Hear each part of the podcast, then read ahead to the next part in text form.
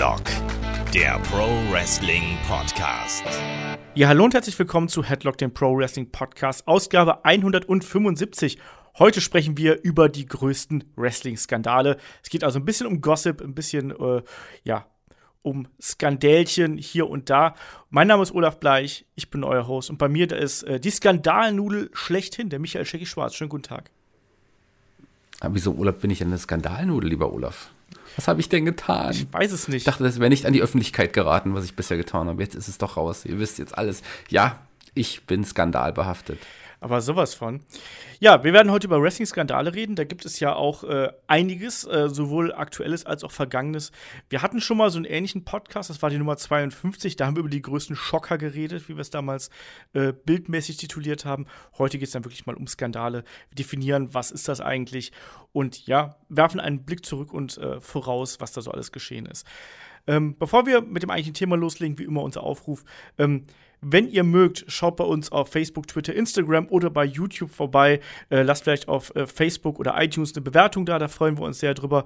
Und äh, wenn ihr uns ganz, ganz, ganz, ganz, ganz besonders lieb habt, dann geht natürlich auf patreon.com slash headlock.de. Da könnt ihr uns unterstützen. Ähm, Shaggy und ich haben da zum Beispiel zuletzt ähm, die Helden aus der zweiten Reihe über Chris Hero aufgenommen, also Cassius Ono, haben seine Karriere ein bisschen beleuchtet und äh, ja, ganz aktuell das Interview mit Jay Skillett äh, von Westside Extreme Wrestling Wrestling. Ähm, sehr interessant, 20 Minuten äh, mit dem ehemaligen Tag Team Champion und ja auch jemanden, der gerade so ein bisschen ja im Gespräch ist, weil er ja gerade so einen kleinen äh, Gesinnungswandel hinter sich hat und auch da äh, gibt er so ein bisschen einen Eindruck, weshalb das eigentlich ganz gut zu ihm passen könnte. Ähm, das lohnt sich auf jeden Fall und äh, einige haben das schon oder Viele haben das schon getan, haben uns Fragen eingeschickt und Fragen schickt ihr wie immer ein an fragen.hacklock.de. Ansonsten Facebook, Twitter, Instagram, YouTube, einfach überall die Fragen reinballern. Wir freuen uns drüber, wir bauen die hier ein und beantworten die dann im Anschluss. So, damit sind wir durch mit dem Housekeeping. Und falls ihr euch irgendwie wundert, dass es bei mir hier ein bisschen anders klingt, als das sonst der Fall ist. Ich bin momentan äh, während der Aufnahme hier unterwegs und habe zwar mein ganzes Podcast-Equipment mitgenommen, aber es kann durchaus sein, dass hier mal eine Klimaanlage rauscht oder sonst irgendwas. Also ähm, Headlock on the road quasi. So, Shaggy. Wrestling-Skandale. Ne? Was ist denn für dich eigentlich ein Skandal? Ja, ein Skandal ist ein äh, anstoßendes, ein anstößiges Ereignis, ein Ärgernis, was skandalös halt. Ähm, das unerhört, das ist unglaublich. Ne? Wenn meine Freundin eine Affäre hätte, das wäre ein Skandal. Das, äh, aber holla, da würde auch die Bildzeitung drüber berichten. Kommt drauf an, mit wem sie die Affäre hätte, wahrscheinlich. wahrscheinlich. Ähm, aber ich, ich benutze den Namen Bild oder Express oder was weiß ich was ja auch gar nicht mal so von ungefähr, weil ähm, heutzutage ist ja irgendwie alles ein Skandal. Ähm, hat man so das Gefühl, da ist jede kleinste Kleinigkeit wird so ein bisschen ähm, ja sofort als Skandal betitelt. Ähm, ist das manchmal auch vielleicht ein bisschen zu wie sagt man so schön, ähm, es ist heißer, wird heißer gegessen, als es gekocht wird? Ja, heute ist ja jede Kleinigkeit schon irgendwie ein Skandal. Diese ganzen, ja, Boulevardmagazine, von denen du gesprochen hast, diese Celebrity News Magazine, die brauchen ja auch Skandale, um Einschaltquoten zu generieren, genauso wie die, die wenigen Celebrity Zeitschriften, die es noch gibt, oder die, diese Style Zeitschriften. Da ist ja, wird ja, mit dem Wort Skandal wird natürlich sehr viel häufiger umhergeworfen, als das früher noch der Fall war, ganz klar. Wie ist denn deine Meinung gerade so zu, also Bild ist natürlich das deutsche äh, Portal Nummer eins, was solche Sachen angeht. In den USA gibt es natürlich TMZ, das ist ja ganz äh, bekannt und war ja auch zuletzt so beispielsweise ähm, ja in dieser Geschichte um Sammy Callahan und Eddie Edwards. Also wir haben, glaube ich, auch hier darüber gesprochen, diese absolut blödsinnige Baseballschläger-Attacke von äh, Sammy Callahan auf Eddie Edwards, die furchtbar daneben gegangen ist. Das jetzt, wo ich dran drüber nachdenke, könnte ich mich schon wieder drüber aufregen. Ähm, aber auf jeden Fall wurde da ja TMZ benutzt, um quasi auch die Charaktere aufzubauen, diese Geschichte weiterzuführen und Sammy Callahan als most dangerous äh, Mother Effer äh, der Welt irgendwie darzustellen. Findest du sowas okay, dass man sowas macht? Ja, also äh, in dem Fall waren ja beide Wrestler wohl auch einverstanden, dass man da mitmacht. Und für Eddie Edwards, das hat mich eher überrascht, dass der bei so einer, so einer Geschichte mitmachen wollte oder vielleicht mitmachen musste, keine Ahnung. Also ich finde es nicht gut. Das war eine reelle Sache, die nur wirklich schief gelaufen ist. Und daraus auch für Sammy Callahan noch Kapital schlagen zu lassen, finde ich irgendwie nicht so die richtige, richtige Sache. Ich bin ansonsten ich würde jetzt nicht sagen, ein großer Fan von solchen Seiten oder von solchen Berichten, aber ich wusste es unterhält doch schon. Es unterhält doch schon. Also ich habe schon früher sowas wie Red geschaut und habe mich früher immer im Sat 1 Frühstücksfernsehen über die Promi-News gefreut und sowas. Aber nicht, dass es mich jetzt wirklich gefesselt hat oder so. Aber klar gehört es dazu, das ist leichte Unterhaltung, warum auch nicht? Ja, ich glaube, wir sind auch alle so ein bisschen voyeuristisch veranlagt und so ein bisschen sensationsgeil und wollen da einfach, einfach mal wissen, was passiert da noch. Und klar, es gibt natürlich da zwei Welten. Also es gibt natürlich auf der einen Seite die Promi-Welt, um es mal so auszudrücken, die ist hast du ja gerade so ein bisschen beschrieben mit irgendwelchen Boulevardmagazinen. Auf der anderen Seite gibt es natürlich unsere kleine Wrestling-Bubble. Auch da ist man ja jemand, der, man will ja immer noch weiter hinter die Kulissen blicken. War das bei dir schon immer so, Shaggy? Wolltest du da auch immer mal so, mittlerweile blickst du hinter die Kulissen, äh, aber war das damals schon so, dass du da extrem neugierig warst und wolltest immer noch mal, ja, mehr Informationen? ja, die Hintergründe, wer sind die Personen wirklich, was steckt genau hinter dieser Geschichte. Klar, das hat mich schon immer interessiert. Ich bin auch relativ früh, ähm, ja, habe ich dann irgendwann rausgefunden, dass Wrestling natürlich nicht real ist, dass es ähm, eine gespielte Sache ist. Und dann habe ich auch angefangen, mich so zu, zu, informieren und versuche mich zu informieren. Es gab so Magazine, ich habe es auch schon ein paar Mal erwähnt, das Wrestling Telegram, das war so ein Newsletter, der erste deutsche Wrestling Newsletter, der wöchentlich verschickt wurde. Und da habe ich dann meine ersten Hintergrundinformationen gesammelt. Das war schon interessant und ja, und inzwischen finde ich es ein bisschen schade, dass man durch das Internet auch viel, viel mehr hinter die Kulissen blicken kann, als jemals der Fall war. Das hat schon das Wrestling nachhaltig verändert, aber es gehört halt inzwischen auch dazu. Von daher, ja, Darf ich dich mal was fragen? Ähm, also gerade dieses ja. Wrestling-Telegramm und so. Ähm, ich habe das damals ja nie ge gekriegt in irgendeiner Form. War das, waren das nur Nachrichten oder waren da halt auch so Sachen wie jetzt hier, also so im Sinne von bla bla bla, der hat gegen den gekämpft, weil das hat man damals ja auch nicht immer mitbekommen. Oder war das dann auch wirklich schon die Gerüchteküche, die damals da hochgekocht ist und dann vielleicht auch so Geschichten wie, ja, hinter den Kulissen, der und der ist letztens betrunken aus dem Auto gefallen oder sonst irgendwas? ähm, eine Mischung aus allem. Tatsächlich, klar, waren, waren das auch News und auch Ergebnisse, die vorher in Deutschland, man vorher in Deutschland noch nicht gesehen hatte, weil es war zwar nicht brandaktuell, es war trotzdem drei, vier Wochen alt, aber die deutschen Sendungen hinkten noch viel länger hinterher, zeitlich damals. Ähm, aber auch, also, wenn jetzt jemand verletzt war und, und es vor, der, vor den Kameras quasi nicht als Verletzung angegeben wurde, sondern eine andere Story oder Story er, er, erzählt wurde, um die, um die äh, das Fehlen zu erklären, ja. Ähm, das wurde dann auch gesagt, aber auch so kleine Skandelchen oder Gerüchte, die damals umhergingen, oh, wird dieser Wrestler jetzt dahin in die andere Liga gehen und so weiter. Das aber, konnte man alles in diesem Telegramm nachlesen, klar. Ich kannte das halt nur noch damals von den Hotlines, wo man dann ja auch quasi bei der offiziellen Hotline angerufen hat, um da irgendwelche Gerüchte mitzukriegen. Das war so das Einzige, was ich äh, damals gemacht habe, was ich kannte. Ähm, dieses Wrestling Telegram äh, war mir halt bis dato. Also ich kannte da, ich kannte das vom Namen her, aber ich habe es nie irgendwie, äh, ja, Wunder wie groß äh, verfolgt oder sonst irgendwas. Also da bist du äh, hier der der Vorreiter und der Kenner, was das angeht. Ich habe auch noch alle Telegramme tatsächlich schön eingepackt in Klarsichtfolien, Ordnern noch gesammelt. Und ich glaube, das ist auch mal schön, die mal wieder rauszugraben und mal nachzulesen, was da so alles stand. Ich kann dir gerne mal zeigen. Olaf, besuch mich doch mal und dann gehen wir zusammen die Westing-Telegramme. Oder irgendwann musst du die bei Baris Ferraris verkaufen. Das machen doch die Leute da immer und geben so ihre Autogrammgeschichten ab und so Sammlerstücke. Vielleicht sind das auch Sammlerstücke. Wer weiß, vielleicht irgendwann, klar. Aber das gibt doch das gibt es nicht in, in äh, Österreich ein Wrestling-Museum? Da wird doch sowas auch gut hinpassen, oder? Es gibt da ein Wrestling-Museum tatsächlich. Ähm, ja, warum nicht? Also da, da gibt es einige interessante Stücke, die der gute Herr da irgendwie gesammelt hat. Äh, ich habe ein paar Bekannte von mir waren tatsächlich schon mal da und haben sich das angeschaut. Schon sehr, sehr äh, witzig und interessant, auch wirklich Raritäten, die man da sieht. Aber so es ist halt jetzt kein richtiges Museum in dem Sinne, wie man, wie man das so denkt. Aber es ist schon ganz cool. Also ich würde es tatsächlich als Wrestling-Museum bezeichnen. Und warum nicht irgendwann vielleicht die erste Ausgabe des Wrestling-Telegramms? Würde ich, würde ich vielleicht mal spenden, wer weiß, aber ich glaube, es gibt noch genug andere, die die auch noch haben. Ja.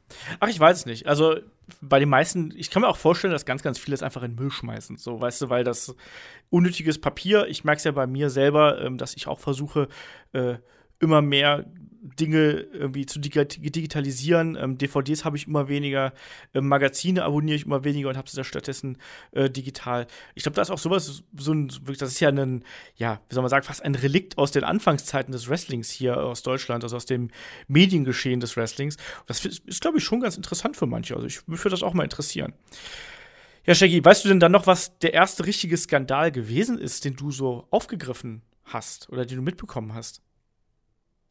Ich glaube, das war damals der ähm, Steroid-Skandal, der dann, das war ja auch die Zeit, wo es dann auch angefangen hat mit dem hinter die Kulissen blicken und man hat ja deutlich äh, gesehen, dass viele der Wrestler Anfang der 90er erstmal super muskulös waren und plötzlich waren einige der Wrestler, hat man nicht mehr vor den Kameras gesehen und als sie dann wiederkamen, waren sie deutlich schmaler. Und da ist mir damals aufgefallen, da muss doch irgendwie was passiert sein, das verstehe ich nicht.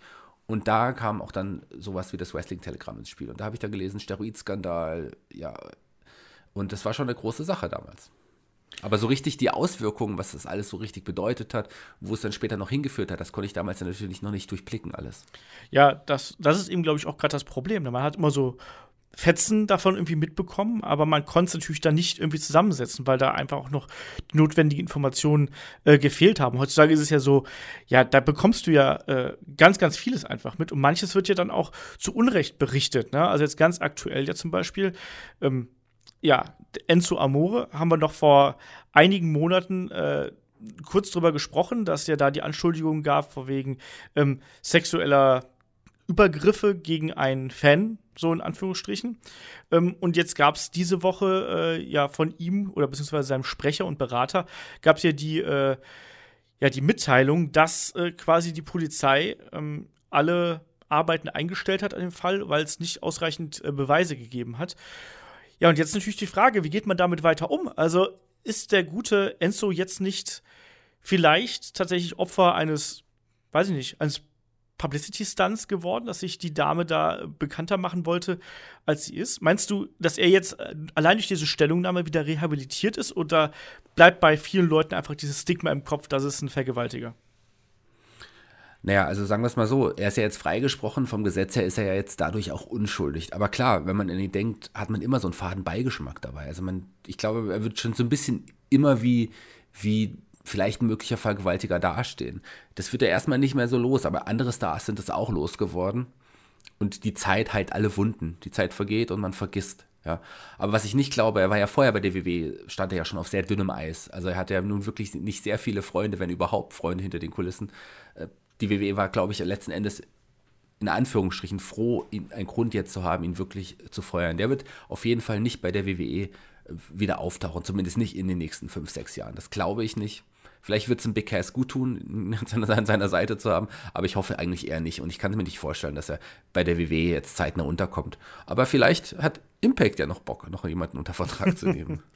ja, ich bin auch mal gespannt, wie sich das weiterentwickelt. Ne? Ähm, ich weiß gar nicht mehr genau, wie meine Meinung damals dazu war. Ich, normalerweise bin ich ja eher jemand, der sagt, warte doch erstmal ab, was da passiert ist. Ähm, es gab ja auch viele sehr negative Stimmen, auch schon gegen die äh, Anklägerin sozusagen.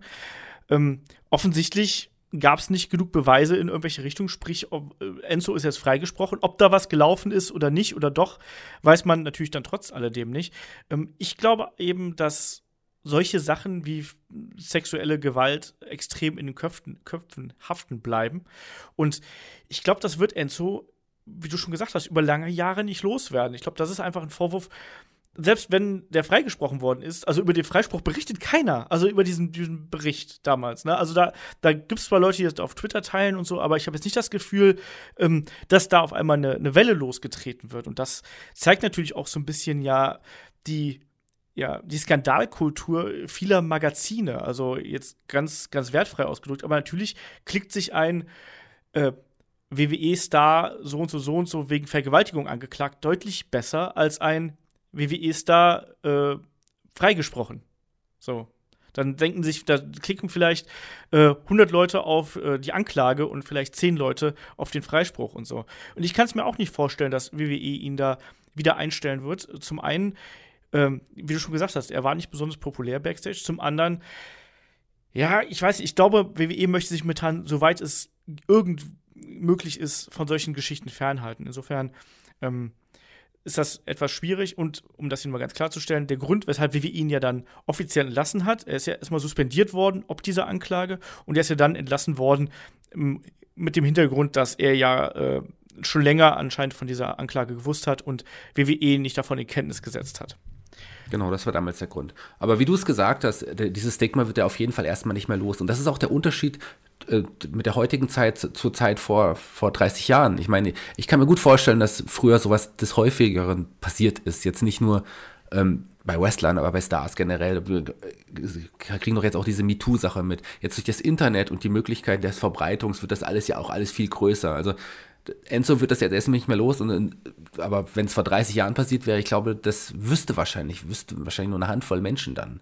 Oder es wäre ja nie in die Öffentlichkeit gekommen. Es sei denn, äh, bei dir stirbt jemand im Hotelzimmer, wie es bei Jimmy Snooker der Fall war. Das kommt dann irgendwie in die Öffentlichkeit, aber das ja, wurde dann auch jahrelang, ja, jahrzehntelang eigentlich totgeschwiegen. Ja.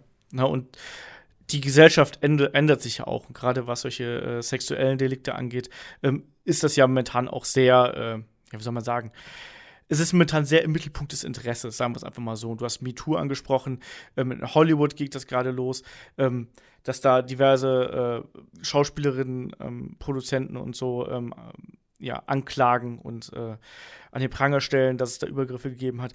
Ähm, beim Wrestling glaube ich auch, dass das durchaus in der damaligen Zeit, also vor vielen Jahren, nicht so äh, selten gewesen ist. Ich glaube, heutzutage kann man das nicht mehr so leicht machen, wie du schon gesagt hast, dadurch, dass es halt eben Twitter und Instagram gibt. Ich glaube, da ähm, wahrt gerade sowas wie äh, WWE, glaube ich, seine Mitarbeiter auch sehr stark vor, ähm, sich da auf nicht zu viel einzulassen. Klar wird da garantiert auch einiges laufen, aber ich glaube, früher war das doch deutlich wilder und ähm, inzwischen hat man ja doch eher das Gefühl, dass man da deutlich professioneller zur Sache geht, als das äh, ja früher der Fall gewesen ist. Also zur Sache gehen im Sinne von ne, was man so außerhalb des Ringgeführs macht.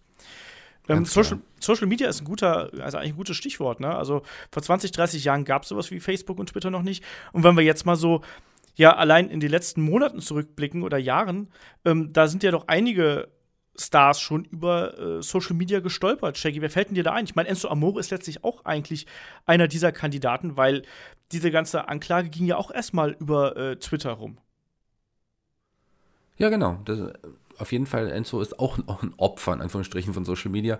Aber es gab ja diese ganzen gehackten Bilder von jetzt zum Beispiel Charlotte oder von anderen Wrestlerinnen oder das Video von Paige und so weiter und so fort. Oder was ich, an was ich mich noch besonders gut erinnere, weil es äh, mal nicht um eine Wrestlerin ging, waren die ja, Nacktfotos von Seth Rollins. Da erinnerst du dich wahrscheinlich auch noch dran, Olaf. Was soll das denn heißen? das war aber auch eine absurde Geschichte, oder? Also Total. muss man ja mal ganz klar sagen. Ne? Erstmal tauchen, tauchen irgendwie äh, Nacktbilder von äh, ja, Rollins Ex-Freundin, also Sarah Schreiber bei auf seinem, auf seinem äh, Instagram-Kanal auf.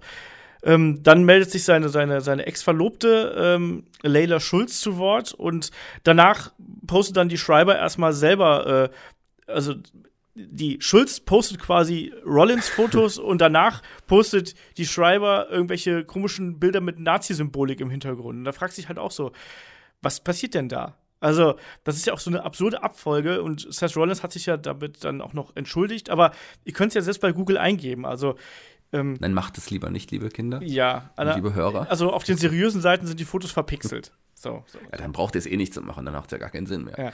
Also es war, glaube ich, sogar ein bisschen anders, als du gerade. Ich glaube, ich habe die, die Reihenfolge durcheinander gebracht, glaube ich. Ja, ich ne? erinnere mich noch relativ gut. Also es war so, dass Seth Rollins und diese ja, Laila Schulz, die waren, glaube ich, verlobt. Die waren verlobt, nicht Ex-Verlobte zu dem Zeitpunkt. Stimmt, da waren sie verlobt, genau. Und über den Account von Seth Rollins wurde ein, über den, ich glaube, es war der Inst äh, Twitter- oder Instagram-Account von Seth Rollins, wurde ein Nacktbild von dieser Sarah Schreiber, die damals als ja, Nachwuchstalent bei NXT angestellt war, oder zumindest in einer der Nachwuchsligen der WWE, ähm, tauchte da dieses Nacktfoto auf. Und die äh, ja, Ver Verlobte äh, Leila Schulz war natürlich etwas überrascht. Und warum ist dann ein Nacktfoto? Und daraufhin haben diese beiden sich wohl gestritten und getrennt.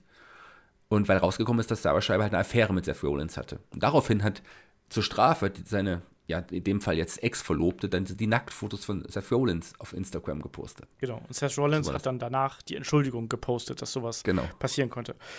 Ja, ich gebe es also, zu, ich habe die, äh, die Reihenfolge der Geschehnisse, ich, mich interessieren halt solche Sachen äh, auch überhaupt nicht. Es ist genauso, wie du hast gerade angesprochen, das, äh, der Smartphone-Hack und die Filmchen mit äh, Xavier Woods, Page und Brad Maddox damals. Hm ist irgendwie. Ja, die hat einmal gesehen und wieder vergessen. Ja, also das ist auch sehr ja, vorbeigegangen. Ich weiß, es gibt Leute, die da einen Fass aufgemacht haben, aber im Endeffekt, ne, weiß ich nicht. Ich, ich finde das eher gruselig. Warum haben Leute Nacktfotos und Sexvideos von sich auf dem Handy? Shaggy, hast du Nacktfotos von dir auf dem Handy? Warte, ich schau mal nach. Nein, sind runter. Ähm, die sind schon der Cloud. Sind ne? für immer gelöscht, die kann keiner mehr finden. Aber der eigentliche Skandal in dieser Geschichte ist natürlich, dass es nicht noch mehr Nacktfotos von Sarah Schreiber gab, wenn ich das mal so ehrlich sagen darf. Das ist der eigentliche Skandal in der ganzen Geschichte. Erklär mir trotzdem mal als alter Psychologe, wieso Leute Nacktfotos von sich auf dem Handy haben. Du kannst es halt einfach so äh, einfach Fotos machen. Ich meine, früher hat man hat man das sicherlich auch mit einer normalen Kamera hat man Fotos gemacht. Die hat man dann nicht auf dem Handy gehabt. Die hat man dann auf seinem Bild, auf seinem ja, Film, den man erst entwickeln lassen musste, drauf. so, so war das ganz früher. Und ich, also ich bin ganz ehrlich, ich habe noch nie ein Nacktfoto von mir gemacht mit dem Handy. Aber es gibt halt Leute, die machen das einfach und die sind auch stolz darauf, seinen Partner nackt zu filmen oder, oder sich beim Geschlechtsakt zu filmen. Das gehört doch auch einfach dazu. Das ist Privatsphäre. Ähm, so einfach ist das. Und klar, ist es natürlich auch ein bisschen dumm, gerade wenn man in, im Rampenlicht steht, das dann normal auf seinem Handy zu haben, weil die Möglichkeiten so zu hacken sind doch einfach sehr groß. Ja, generell ist, ähm, wenn, wenn du in, im Mittelpunkt des öffentlichen Interesses stehst, dann musst du halt eben aufpassen, was du machst. Und ich glaube, solche Sachen sollte man dann einfach nicht auf seinem Smartphone haben, geschweige denn, dass man äh, das auch noch irgendwie schlecht gesichert hat. Also in dem Sinne. Also ich glaube, dass da muss jeder einfach aufpassen. Und gerade auch eine Page hat ja auch sehr darunter gelitten, dass es da äh, plötzlich solche Bilder von ihr in der Öffentlichkeit gegeben hat. Und ich kann mir das vorstellen, gerade als Frau. Ich meine, sind wir ehrlich, die, äh, alle Jungs sagen so, hey, coole Typen, da haben die, ne? Und so. Aber ich glaube, gerade als Frau gibt es, glaube ich, nichts Schlimmeres, als, als äh, sowas da ungewollt in der Öffentlichkeit äh, präsentiert zu bekommen. Das ist nicht schön. Ungewollt in der Öffentlichkeit passt natürlich dann. Hm? Aber ganz kurz, es gehört ja auch, wie gesagt, es ist einfach dumm und es hat ja einem Seth Rollins zum Beispiel oder einer, einer Charlotte jetzt auch überhaupt nicht geschadet, einer Page letzten Endes auch nicht geschadet. Vielleicht hat es ein paar Wochen äh, ja ein bisschen schwerer machen lassen hinter den Kulissen, aber eigentlich hat es denen nicht wirklich geschadet. Und das, was jetzt bleibt, ist, keine Ahnung, Page ist da, Charlotte ist noch da und Seth Rollins, bei dem weiß ich jetzt, dass er einen guten Geschmack bei Frauen hat. Das ist so das Einzige, was mir in Erinnerung dann geblieben ist von der ganzen Hast Sache. Du schon gratuliert dafür. Also, es ist jetzt alles, ist ein kleiner Skandal, aber also nichts vergleichbar zu den Skandalen, wie es früher mal war. Naja. Ich sag mal, guter Geschmack bei Frauen und Nazi-Symbolik auf irgendwelchen Bilderrahmen. Schwierig, Shaggy, schwierig? Das ist natürlich schwierig und das ist auch nicht zu tolerieren. aber das hat sie damals ja auch, hat sie ja auch eine Geschichte dazu gehabt. Und zwar waren das irgendwelche Fotos, die sie gemacht hat für irgendein Fotoshooting. Und das war gar nicht bei ihr zu Hause und so weiter. So wurde das damals dann auch noch erklärt. Aber sie hat auch erklärt, dass das ja auch in anderen Kulturen das Symbol für Glück und Fruchtbarkeit ist. Genau, das hat sie ja auch noch ich gesagt. Ich habe übrigens, ganz kurzer Side-Note hier, zum Beispiel in Japan gibt es das ja auch, da hast du auch das Symbol manchmal. Ähm, und ich hatte, ich habe tatsächlich mal, als ich in Japan war, gab es, ich habe die Nazi-Kekse getauft. Das waren so kleine, so kleine ähm, Kekschen mit, mit Bo süßer Bohnenpaste drin. Da war auch ein, also die, das Hakenkreuz drauf quasi. Wer ist die Swastika? Kann das sein? Heißt das so? Ist mir egal, wie es heißt. Okay. Und die, die Kekse hast du natürlich gegessen. Ich habe gleich eine ganze Tüte davon gekauft, weißt du? Die mussten weg. Ja, genau. Ähm, ja, also über solche Sachen kann man schnell stolpern. Jemand anders, der auch gestolpert ist und äh, ja, dafür auch äh, mächtig ans drüber bekommen hat, ist natürlich Hulk Hogan mit seinen ähm, rassistischen Bemerkungen über einen äh, ja, Freund seiner Tochter, ne? wo er da auch das böse N-Wort mal wieder benutzt hat. Auch von Hulk Hogan gibt es ein Sextape natürlich. Auch da ganz dubiose Umstände. Aber im Endeffekt muss man halt sagen, dadurch hat Hulk Hogan auch eine Menge Geld verdient, gerade durch dieses Sextape. Ähm, und aber trotzdem diese, diese rassistischen ähm, Sprüche, die da aufgenommen worden sind, die haben ihn ja dann auch nicht zuletzt seinen äh, Hall of Fame Ring und seine Hall of Fame, ja, seinen Platz in der Hall of Fame gekostet und eben auch jegliche Erwähnung bei WWE im Programm. Also inzwischen wird das ja gelockert und man, ja, es gerüchtet ja auch, dass Hulk Hogan irgendwann wieder bei WWE unter Vertrag kommen könnte, weil, ja, Shaggy, wie du schon so schön gesagt hast, ne, also der Mensch vergisst und im Endeffekt glaube ich auch, dass Hulk Hogan irgendwann wieder bei WWE sein wird. Wie denkst du darüber? Das sehe ich auch ganz genauso. Aber erst noch mal ganz kurz, der hat natürlich nicht mit dem Sextape das äh, Geld, ganz, ganz Geld verdient, sondern äh, durch, die, durch die Klage gegen Gorka hießen die, glaube ja. ich, gegen diese Internetfirma, die dieses Sextape verbreitet hatte. Äh, und dadurch hat er das Geld bekommen. Ja, aber das Witzige ist ja, dass die rassistischen Bemerkungen, wie du gesagt hast, die wurden ja auch während der Aufnahme des Sextapes quasi aufgenommen in dem Gespräch. Und das hat die WWE natürlich viel schlimmer empfunden als das eigentliche Sextape, was früher mal schlimmer war. Also ähm, so, es vergeht auch die Zeit irgendwie. Also die rassistischen Bemerkungen natürlich schlimmer. Viele Weggefährten von Hogan, gerade auch dunkelhäutige Freunde von ihm, haben ja auch gesagt, ey, das ist, hat er doch auch nicht so gemeint. Hogan ist kein Rassist. Ähm, sollte er wirklich ein Rassist sein, ist es für mich auch das Schlimmste, was, was man sein kann. Das ist nicht zu tolerieren, aber so wie sich das angehört hat, war das einfach so flapsig dahergesagt. Keine Ahnung. Also, ich glaube, wie du es gesagt hast, die Zeit, äh, das Gras wächst drüber und Hogan wird sicherlich in den nächsten Zeit, wird nicht mehr so lange dauern, spätestens nächstes Jahr zu WrestleMania auch wieder da sein. Ja, halte ich auch äh, für sehr, sehr wahrscheinlich, dass wir den da äh, wiedersehen. Ach ja, ne, immer, diese, immer diese Sachen, wenn auf einmal irgendwie was mitläuft. Aber ne, du hast gerade angesprochen, das Sextape ähm, von Hogan und die anschließende Klage natürlich gegen den äh, Gorka. Ähm, das war natürlich dann auch äh, wirklich eine Millionensache, womit äh, Hogan sich dann auch noch mal richtig gut Geld in die Tasche gesteckt hat. Ähm, ja, also wir haben gerade schon so ein bisschen auch über andere Geschichten gesprochen, wo halt Leute äh, beim Geschlechtsakt, wie es der Shaggy gerade so schön äh, gesagt hat, gefilmt worden sind. Ähm, welche Sachen fallen dir dann noch ein, gerade was diese, diese Bettgeschichten angeht, Shaggy? Naja, es gab ja noch ein Sextape zum Beispiel mit, mit China und X-Pac, dieses, ähm, wie hieß es, am One Night in China hieß es ja sogar, ähm, dieses Sextape, was aufgetaucht ist. Es gab noch andere Geschichten, ich glaube, Sani hatte ebenfalls mal ein Sex, Sani hatte sogar einen Sex-Film gedreht jetzt vor ein paar Jahren. Also nicht nur ein Tape, was, was äh, entdeckt wurde, das gab es, glaube ich, bei ihr auch, sondern sie hat ja wirklich mit einer ähm, großen Produktionsfirma, ich weiß nicht mehr, was Vivid, ich weiß es gar nicht mehr, ähm, einen wirklichen Porno gedreht, Geld dafür bekommen. Und der, der Regisseur oder Produzent des Pornos war auch ein großer Fan von Sani früher. Und deswegen hat er sie auch ausgesucht, ja, da in diesem Porno mitzuspielen. Das sorgt natürlich für Skandal. Sex ist eh immer so ein Skandal. Skandal gibt es eigentlich nur in der Politik, in der Wirtschaft, ja, und bei, das, bei irgendwas mit Sex, das ist auch immer ein Skandal. Und da gab es ja noch mehr als jetzt nur diese Tape-Geschichte. Es gab ja auch noch andere Sexskandale bei der WWE, Olaf. Ja, also du hast gerade schon angesprochen, ne? also gerade Anfang der 90er gab es noch mal eine große Welle, ähm, als sich nämlich äh, diverse Wrestler ähm, darüber beklagt haben, dass sie äh, bei WWE ja sexuell, wie soll man sagen, genötigt worden sind, sexuelle Handlungen vorzunehmen.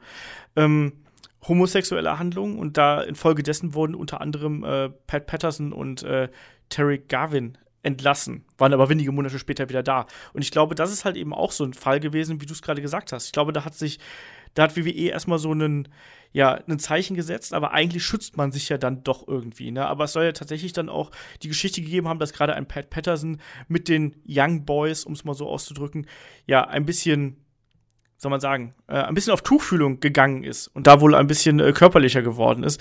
Und das ist natürlich äh, ein Ausnutzen von ja, eigene Autorität in irgendeiner Form und das war eigentlich dann auch nicht zu äh, entschuldigen in irgendeiner Form, aber das ist eben damals aufgekommen, ist aber auch relativ schnell wieder unter den Teppich gekehrt worden, natürlich auch, vermutlich auch dadurch, dass du damals eben nur ein, ja, ein begrenzte Möglichkeiten hattest, das irgendwie publik zu machen. Ne? Also ich meine, heutzutage wäre das garantiert überall in den Medien gewesen.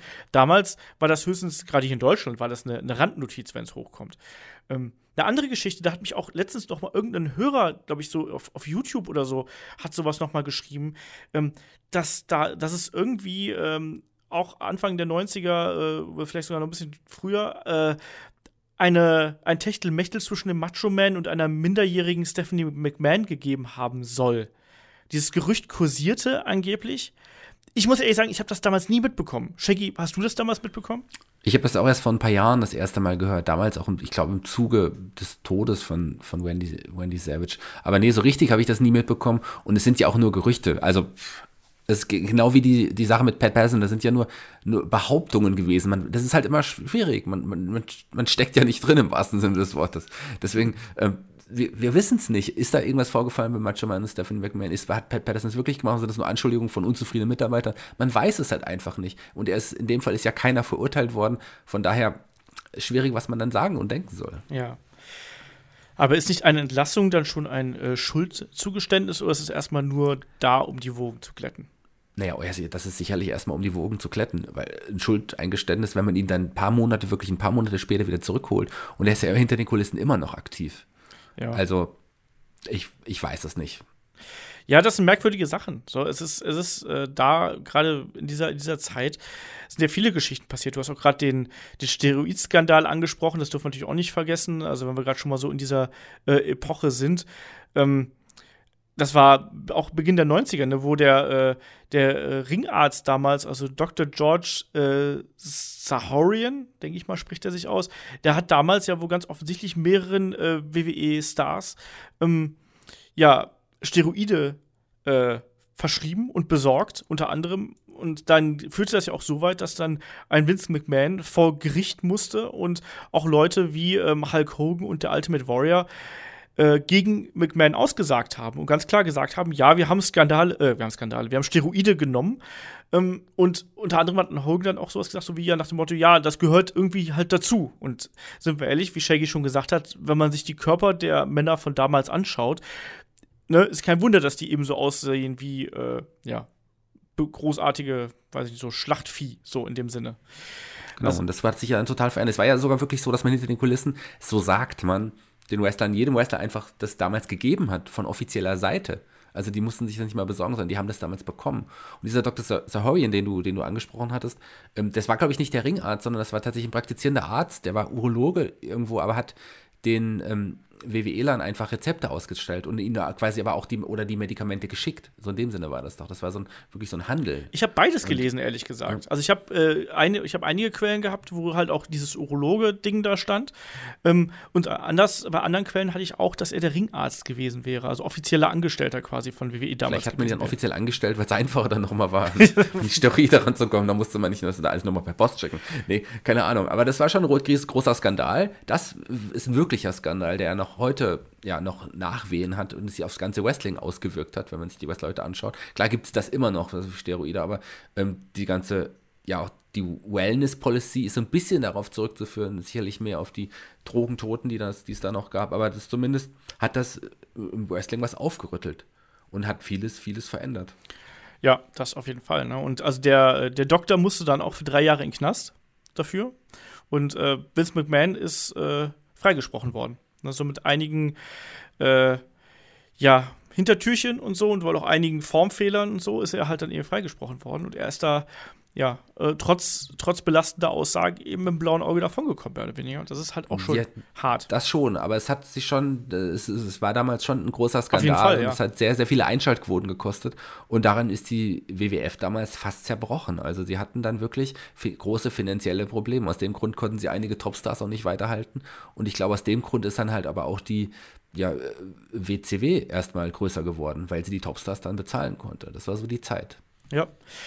Ähm, du sagst gerade, dass ein Skandal auch äh, ja, eine Wrestling-Liga zugrunde treiben kann oder zugrunde richten kann. Was ähnliches, also in der Richtung, dass, dass fast eine Liga dran zerbrochen wäre, ist ja Ring of Honor auch äh, 2004 passiert, als nämlich äh, ja Rob Feinstein ähm, quasi Vorwürfen äh, des sexuellen Missbrauchs gegenüber Minderjährigen äh, konfrontiert sich gegenüber konfrontiert gesehen hat. Ähm, das war, ich kann mich da noch gut dran erinnern, weil das war die Zeit, wo ich damals bei WrestleMania 20 war. Und ich hatte mich unter anderem auf Leute wie Loki gefreut und habe dann erst, als ich da bei der Show war, mitbekommen, dass Rob Feinstein entlassen worden ist und dass ja äh, diverse Wrestler eben ihren Auftritt abgesagt haben und da nicht kommen wollten. Also unter anderem, glaube ich, auch Chris Daniels, glaube ich, war auch, glaube ich, auch unter dabei. Ne? Und ähm, Rob Feinstein hat quasi, ja, der ist auf eine, ja, wie soll man sagen, eine, eine, eine, eine Aktivistengruppierung namens pervertedjustice.com reingefallen, die nämlich ja in Chatrooms nach, äh, ja, wie soll man sagen, nach Freunden der jüngeren Naturen, wie auch immer, äh, irgendwie da Ausschau gehalten haben. Da haben sich quasi Leute als, als 14-jähriger Junge ausgegeben und haben gesagt, ja, äh, ne, lass uns doch da und da treffen und dann gucken wir mal, was passiert. Und äh, als dann ein Rob Feinstein plötzlich am besagten Treffpunkt stand, tauchte dann aber nur ein Kamerateam auf. Schwupps.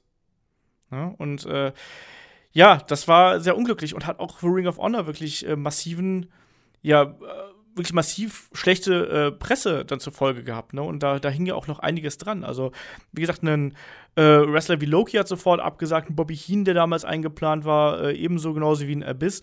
Also da waren schon einige. Und natürlich, Rob Feinstein äh, zog sich dann als Teilnehmer, äh, Teilnehmer, Teileigentümer von Ring of Honor zurück, sowas äh, Gabe Sapolsky das Ding erstmal ähm, übernehmen muss, musste. Und äh, zugleich war es ja dann auch so, dass es ja auch RF-Video noch äh, äh, äh, gab. Ne? Und das war ja auch alles problematisch. Ne? Also das war unter anderem auch der Kanal, worüber die DVDs damals vertrieben worden sind. Und das war äh, für Ring of Honor, gerade für so ein kleines Unternehmen, das es ja damals war, echt äh, problematisch. Hast du es damals mitbekommen, Shaggy?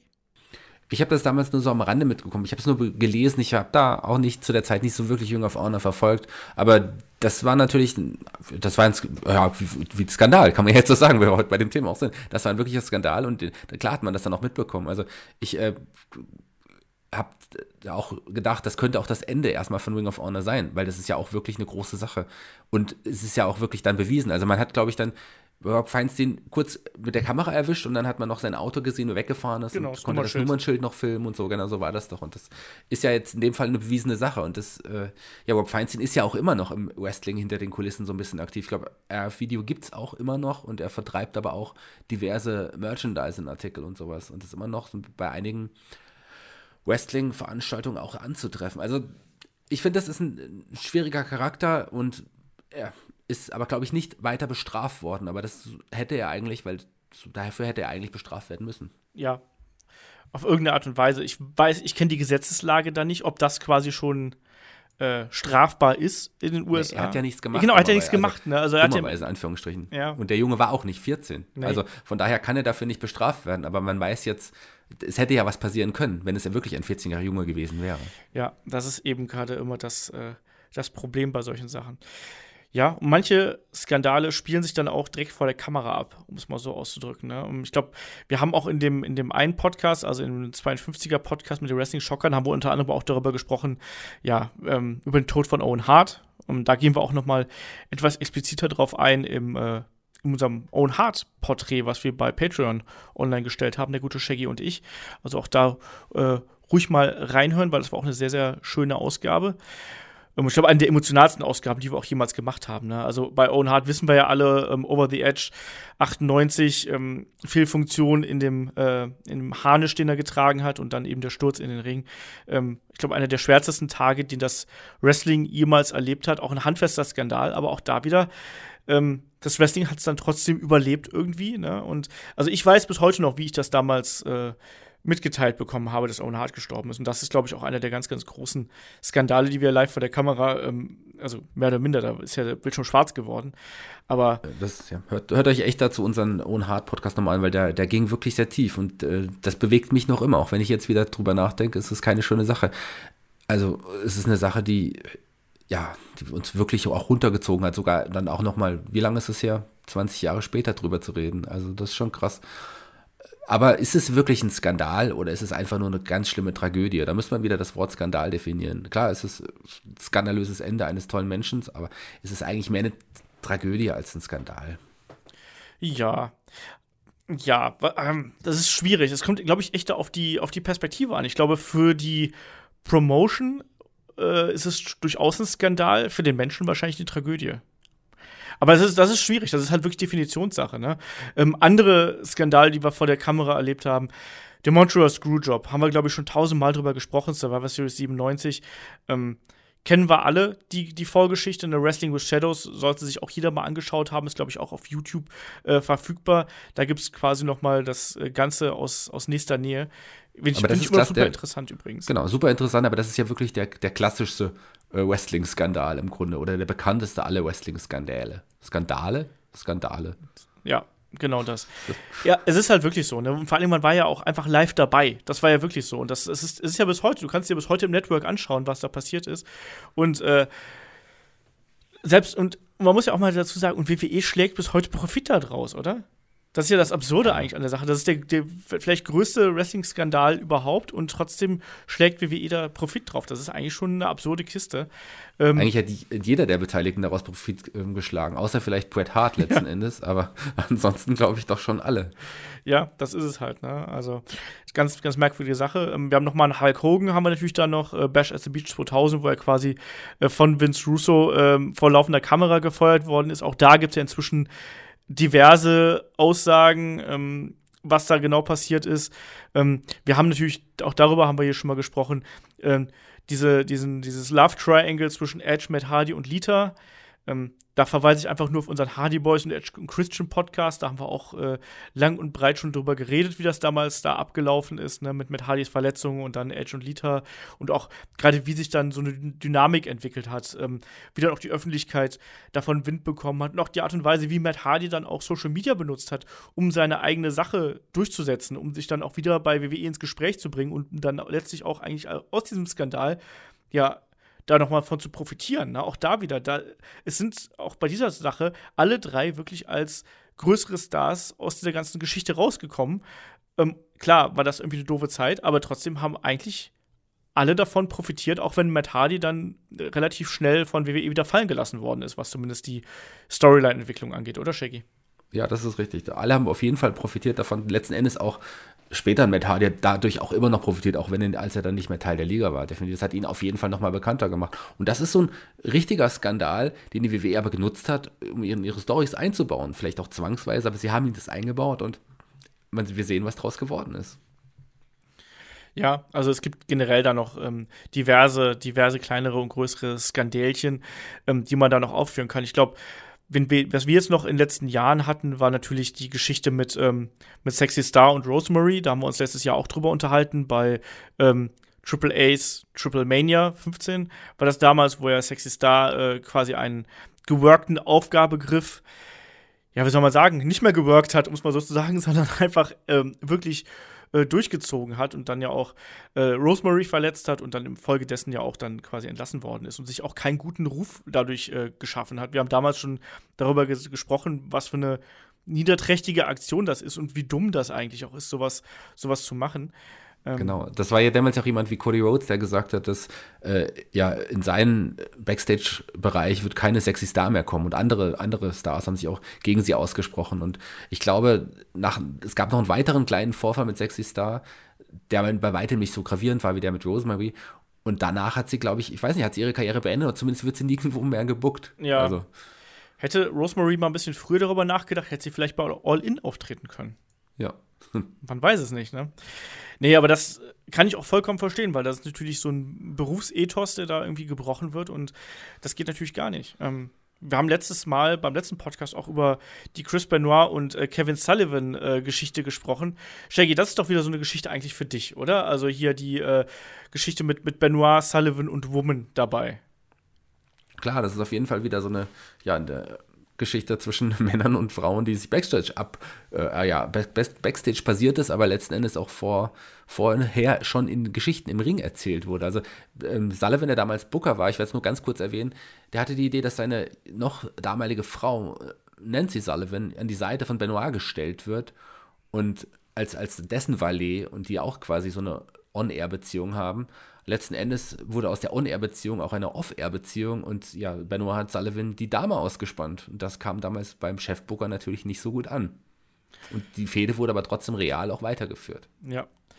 Ja, ja, ja, das ist, äh, ich glaube, das ist aber auch ganz natürlich, wenn du halt, äh, also, ich glaube, wenn Menschen unterschiedlichen, ach, vollkommen egal, wenn Menschen so viel Zeit miteinander verbringen, ne, und dann ist es unweigerlich, dass, dass da irgendwie sowohl zu Reibereien als auch zu irgendwelchen Techtelmechteln kommt. Ich glaube, das geht gar nicht anders, weil dafür ist man nun mal Mensch und dass das dann eben irgendwie noch in, das, in die Geschichten verarbeitet wird. Ich glaube, da sind wir als Fans halt eben dann auch wiederum so ein bisschen schuld, weil ich glaube, wir finden das ja dann auch noch mal viel interessanter, weil man dieses Gefühl hat, so, ah ja, das ist jetzt was, das ist was Spezielles, was da passiert, das ist echt, oder? Man hat dann direkt ein anderes Gefühl für den Kampf, selbst wenn die, wenn die Akteure im Ring vielleicht ganz normal ihren Job machen, weil es halt Profis sind, hat man dann das Gefühl, es ist anders, oder Shaggy? ja, die Kämpfe der beiden danach wirkten dann auch wirklich tatsächlich realer und brutaler. Vielleicht aber auch, weil sie wirklich real und brutal aufeinander losgegangen sind. Das mag natürlich auch sein. Ja, weil du, ich weiß, was du meinst. Es ist auf jeden Fall definitiv so. Ja, also das sind natürlich alles so Sachen, die passieren, glaube ich, einfach äh, so. Ähm, ich habe. Aber das ist beim, Entschuldigung, wenn ich unterbreche, aber das ist beim Wrestling halt auch wirklich ganz normal, dass sich da viele Paare bilden. Nicht umsonst gibt es so viele Paare innerhalb des Wrestling-Business. Wie du gesagt hast, wenn man so viel Zeit miteinander verbringt, dann passiert das automatisch. Man ja, man freundet sich an und, und man ist gerne mit der Person zusammen und dann, dann passiert einfach so sowas, dass man vielleicht seinen Partner, der nicht im Wrestling-Business aktiv ist, dann mit einem Partner im Wrestling-Business betrügt. Aber das ist ja nicht nur im Wrestling-Business so, das ist bei Schauspielern so, wenn sie lange zusammen Filme drehen, da gibt es auch oft Affären. Selbst bei uns in der, in der Clowns-Schule zum Beispiel, bei den Vollzeit-Clown, Clowns, da ist es jedes Jahr auch mindestens ein Pärchen entstanden, obwohl beide vorher schon in anderen Beziehungen waren. Das ist ganz normal. Ich wollte gerade, ich habe gerade gedacht, du meinst, selbst bei uns hier bei Headlock ist das schon passiert. Ja, aber weißt du es nicht? Ja, ich. Das mit, bei mir noch nicht. David also, und, und, und Kai, ist es nicht, hast du es nicht gemerkt? Was? Oh, David und Kai, die beiden, rat mal, warum die jetzt schon länger nicht mehr hier waren. ja. Die sind anderweitig. Flitterwochen. Ja. oh je. Ähm, du sagst gerade, wenn Leute halt viel unterwegs sind, äh, dann passieren merkwürdige Dinge. Ich glaube, dazu passt auch der Plane Ride äh, from Hell damals, oder? Das ist, ja, das ist, aber das kann man auch wirklich als Skandal bezeichnen, aber als einer der amüsantesten ja, Skand Skandale überhaupt, die es überhaupt gibt. Und ich glaube nicht, dass ich diesen ganzen, äh, die ganzen Geschehnisse noch zusammentragen kann. Also das war, wollen wir es zusammen versuchen, Olaf? Ich glaube, ich kriege die auch nicht mal alle zusammen, aber sagen wir mal so, wenn du ganz, ganz viele Leute äh, mit zu viel Alkohol und irgendwelchen Schmerzmitteln in, äh, in ein Flugzeug setzt und die einfach, weiß ich nicht, komplett durchdrehen, dann hast du den Playwright from Hell. Also von jungen Streichen wie wir schneiden jemanden ein paar Haare ab oder äh, schmieren jemanden Rasierschaum ins Gesicht bis hin zu irgendwelchen Shootkämpfen war ja da alles dabei, was irgendwie So. äh, nicht die Also Leute wie war. Kurt- Hennig und, und Scott Hall waren schon wohl sehr, sehr betrunken und waren auch ja auf anderen diversen Substanzen, von denen ich nicht genau weiß, was es war. Und die haben da wirklich Streiche gespielt, haben den, wie du es gesagt hast, den Leuten ähm, Rasierschaum ins Gesicht gesprüht, den schlafenden Wrestlern. Dann haben Scott Hall aber irgendwann selber weggenickt, wahrscheinlich vor Erschöpfung, und weil er also so zugedröhnt war. Kurt Hennig hat weitergemacht, ist in eine Schlägerei geraten. Ich glaube, war es nicht sogar mit, mit Brock Lesnar? Ja, ja. ich glaube, in Schlägerei mit Brock Lesnar und, und so Sachen. Die beiden konnten gerade noch irgendwie getr- getrennt werden, kurz bevor sie da irgendwie auf die Flugzeugtür damals zugestürmt sind in ihrem, in ihrem Wahn. Also so Sachen sind da passiert. Oder ein, ein, äh, ähm, ein John Bradshaw Layf- Layfield ist in, also ein JBL ist in Schlägerei mit, mit, mit, war das ja, mit Michael Hayes, der auch total zugetrönt war und der, glaube ich, auf dem Weg zur Toilette war und sie erstmal nicht gefunden hat und dann dachte, das wäre die Toilette und wollt, wollte schon loslegen, ja, mit seinem, wollte schon pinkeln und das stand, hat er gemerkt, er sitzt neben, da, dass Linda McMahon da noch saß und keine Ahnung. Und dann ist er irgendwie zurück und hat einfach JBL auf den Kopf gehauen und dann gab es eine Schlägerei. Also ganz, ganz viele Sachen, die dann noch passiert sind. Ich glaube, das war, war das nicht der gleiche Flug, in dem Ric Flair auch nackt, nur mit seiner Robe bekleidet, irgendwie durchs Flugzeug ja gewalkt ist und alle Damen damals angemacht hatte? Das würde auf jeden Fall zu Ric Flair passen, glaube ich. Goldust hat dann auch noch, in Goldust war, glaube ich, auch noch total betrunken. Also es war auf jeden Fall, es ist sehr, sehr viel passiert. Das, das hat, ich habe es, glaube ich, irgendwann mal im Interview mit, mit John Waldman, der hat davon mal erzählt. Und er meinte dann auch, ach, das war aber damals häufiger so. Ich kann mich nur an, aber an den Flug noch ganz besonders gut erinnern. Ja, ich glaube, das war halt schon so ein bisschen, äh, es war einfach ein bisschen zu viel. Aber auch da, ne, ich glaube, die haben da einfach richtig Dampf abgelassen, so nach einer langen Tour. Und ich glaube, das passiert da relativ schnell tatsächlich. Also gerade zu der damaligen Zeit und wenn du dann noch eben Alkohol und, und ein paar äh, Tabletten dabei hast, ich glaube halt schon, dass das relativ schnell geht. Und ähm, sind wir ehrlich, wer hat nicht, wer hat nicht im betrunkenen Kopf schon mal mit seinem Kumpel gerangelt oder sonst irgendwas? Oder, äh, äh, ne? Irgendwelche komischen Sachen gemacht. Also, ja, ich. Ja, John, Waldman war das, der dann, glaube ich, auch, äh, ich weiß nicht, von, auch von Michael Hayes die Haare abgeschnitten hatte oder irgendwie Ja, sowas. ich glaube ja, ja, ja. Ach ja. Und manche Leute machen solche komischen Sachen auch äh, vor der Kamera und dann sind sie Jeff Hardy bei TNA Victory Road 2011. Oh je, das. das also ich habe das glücklich verdrängt bis jetzt gerade, Olaf. Ich würde sagen, berichte du doch mal vom großartigen Match gegen, vom großartig aufgebauten Kampf gegen Sting, gegen einen sehr ähm, ja, fröhlich aussehenden Sting zu in dem Moment. Ja, da gibt es ja eigentlich gar nicht so großartig viel zu erzählen. Das war ja eigentlich das, der, der große, äh, große Main-Event, eines der, der größten Pay-Per-Views äh, des, des TNA-Kalenders. Und dann kommt dann eben erstmal ein Sting in den, in den Ring. Ne? Also er war Herausforderer um den, um den TNA Championship damals. Und ja, was, was, dann kommt ein Jeff Hardy in den Ring und du siehst halt eben schon an der Nasenspitze an, dass da irgendwas nicht, äh, nicht richtig ist und er war halt vollkommen drauf einfach.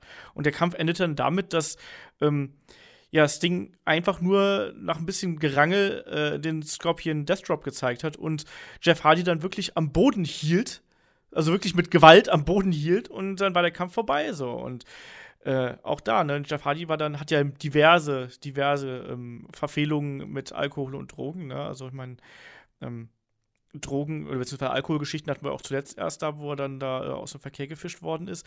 Also, das ist, glaube ich, sicherlich eine der unrühmlichsten Auftritte, die man so als Wrestler haben kann. Aber auch da, wenn man so ein bisschen in diese, ja, also machen wir uns da nichts vor, gib mal bei YouTube irgendwie Drunken Wrestler Ring oder sonst irgendwas ein und dann hast du einen Scott Hall, du hast einen Justin Credible, war glaube ich auch letztens noch so, so ein Kandidat, den man da, äh, äh der sich da sehr daneben benommen hat.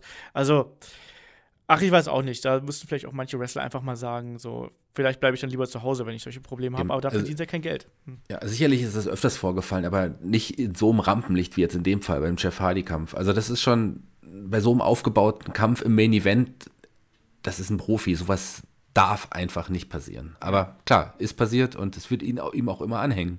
Ja, also zumindest ich kann mich da noch sehr gut dran erinnern und zum Beispiel auch, wenn ich jemanden wie Chris höre, ich glaube, der ist auch jemand, der sich da sehr, sehr gut dran erinnern kann und dann auf ewig, dann auch da wieder, ist ein Stigma, ne? Also das wirst du dann auch so schnell nicht los und ich glaube, sowas äh, brennt sich bei ganz vielen auch ein. Es gibt natürlich auch die, die tragischen Geschichten natürlich, ne? Wir haben gerade schon äh, ja Owen Hart angesprochen, sicherlich die, eine der größten Tragödien. Wir haben ähm, natürlich auch sowas wie, wie den Macho Man, der äh, sehr früh verstorben ist eigentlich. Wir haben den Ultimate Warrior, der, der äh, nach WrestleMania 30 verstorben ist, was bis heute, finde ich, immer noch eine der gruseligsten Sachen überhaupt ist. So gerade in Anbetracht seiner, seiner Rede, die er da bei WrestleMania gehalten hat und wo er dann einfach quasi Tage später einfach umkippt und, und stirbt. Ne? Und wir haben diverse Selbstmorde, ähm, ohne die jetzt irgendwie alle aufzählen zu wollen. Also Carrie Van Eric ist natürlich da ein äh, ganz krasser Fall natürlich. Die Van Eric-Familie ja generell äh, sehr vom Schicksal gebeutelt, muss man sozusagen, Shaggy. So muss man das auch sagen. Also Fritz von Eric, der ja Patriarch und, und, und Vater der von Erics Family oder der Ericsons, ähm, Atkinsons hießen sie, glaube ich, Atkinson, ja. Aber die von Erics, also der hat fünf seiner Söhne überlebt. Und das ist, glaube ich, kein schönes Beispiel. Der erste Sohn ist ja schon im jungen Alter gestorben. Ich glaube, es war ein Unfall auf der Ranch, irgendwas mit Starkstrom, wo er irgendwie hingefasst hat. David von Eric, der übrigens damals auch als talentiertester der Familie galt, ist auch schon mit 25, als, als das waren ja auch fast alles, es waren ja auch alles Wrestler. Der ist mit, glaube ich, 25 an Infektion oder man sagt inzwischen aber auch, es könnte auch eine Überdosis gewesen sein, gestorben. Ähm, ich glaube, der nächste Bruder auch an einer Überdosis und die anderen, Carrie von Eric und, und, und auch Kevin von Eric, nee, Chris von Eric haben sich dann auch noch das Leben genommen. Also, das ist, da ist schon einiges gewesen in der von Eric-Familie, was nicht, was nicht gut lief. Kevin von Eric, der einzige, ja, der, der Brüder, der immer noch lebt. Und das glaube ich, er hat ja auch zwei Söhne, die jetzt inzwischen auch im Wrestling-Business aktiv werden wollen. Oder auch, äh, ja, Lacey von Eric, die Tochter von Kevin Eric, ist ja auch im Wrestling-Business aktiv. Also vielleicht kommen die von Erics nochmal zurück, aber was die von Eric Brüder erlebt haben, das ist keine schöne Geschichte. Ja, nee, das ist äh, eine ganz, ganz traurige Geschichte, genauso wie natürlich auch die äh, Sache mit, mit Chris Benoit und äh, ich glaube, das haben wir auch schon, schon mal schon diverse Male angesprochen. Und ich glaube, auch das ist äh, genau der Grund, weshalb wir bis heute noch darüber nachgrübeln, ob wir jemals einen Chris Benoit Podcast machen. Als Wrestler hatte er es natürlich absolut verdient, war auch einer meiner absoluten Lieblinge.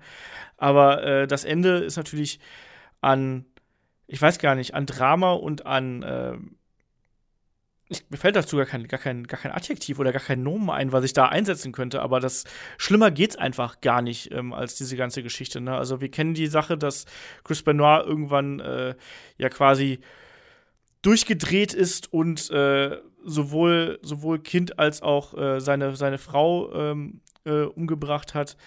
Ähm, und das ging auch quer durch, quer durch alle Medien. Also ich kann mich auch noch sehr, sehr gut daran erinnern, als das äh, damals hier ähm, aufgeschlagen ist und als dann die ersten Nachrichten äh, kamen, WWE hat ja dann sogar noch einen, ja, ein Gedenk-Raw dann veranstaltet für ihn.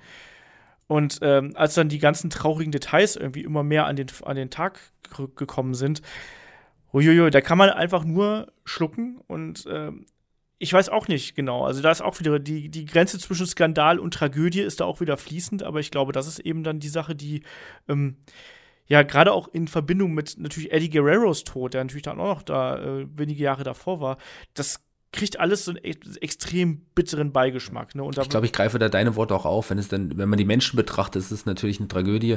Für das Wrestling, für die WWE war es damals natürlich ein Riesenskandal. Ja. Und auch das hat einiges dann doch durchgerüttelt. Aber Chris Benoit ist ein Mörder, so, so ist es halt auch. Und äh, von daher ich kann man sagen, er war ein guter Wrestler, was soll's, aber er ist ein Mörder und von daher sehe ich das nicht. Warum sollten wir so jemandem eine Plattform bieten? Also ich meine, vielleicht der Vergleich, den ich jetzt bringe, hinkt vielleicht ein bisschen, aber wir machen ja auch keinen Adolf Hitler Podcast, weil es ein guter Maler war oder ein Mittelklasse-Maler. Also ähm, klar, der Vergleich hinkt schon arg, aber du weißt schon, was ich meine, was ich im Kern sagen möchte. Also ich sehe das nicht. Für mich ist Benoit, wenn ich ihn sehe, leider, er war damals tatsächlich einer meiner Favorites, einer meiner Lieblingswrestler. Für mich ist es einfach ein Mörder und dem muss ich keine Plattform bieten.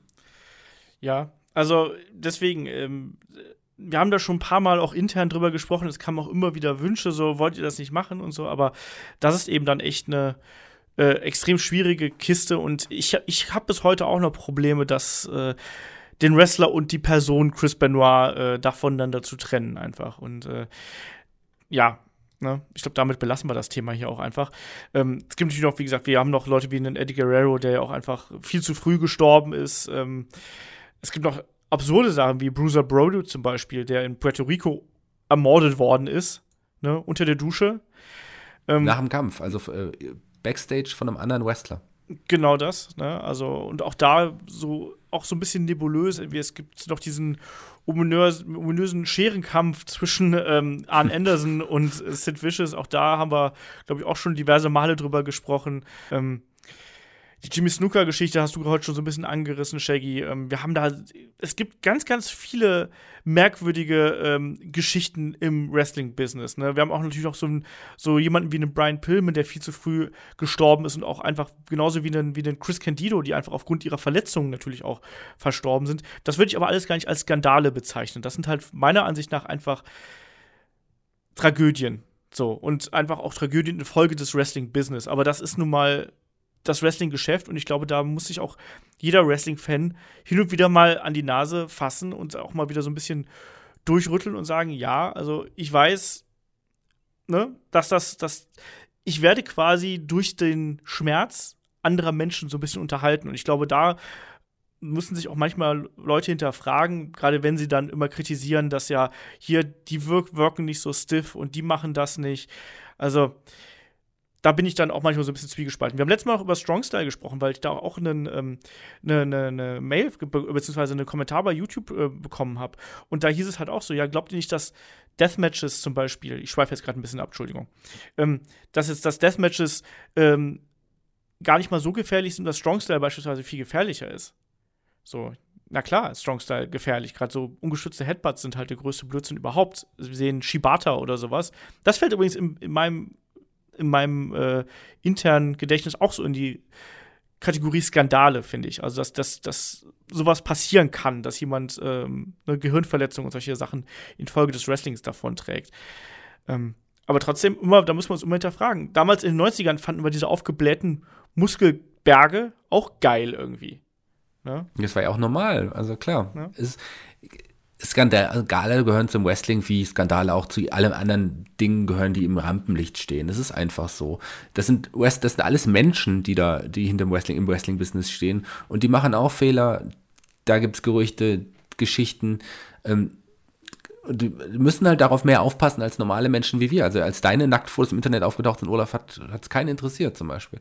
Aber das ist einfach, gehört einfach dazu. Also klar mögen wir sowas, wenn jetzt Seth Rollins nackt plötzlich da ist und so. Also gut, einige von uns, aber zumindest äh, bringt es uns zum Schmunzeln und zum Nachdenken und sagen, ja, das sind tatsächlich auch Menschen, die, die machen auch Fehler, denen passiert auch sowas. Ja, also und ich glaube, letztlich ist es ja auch so, schaden solche Skandale wirklich dem Wrestling, Shaggy?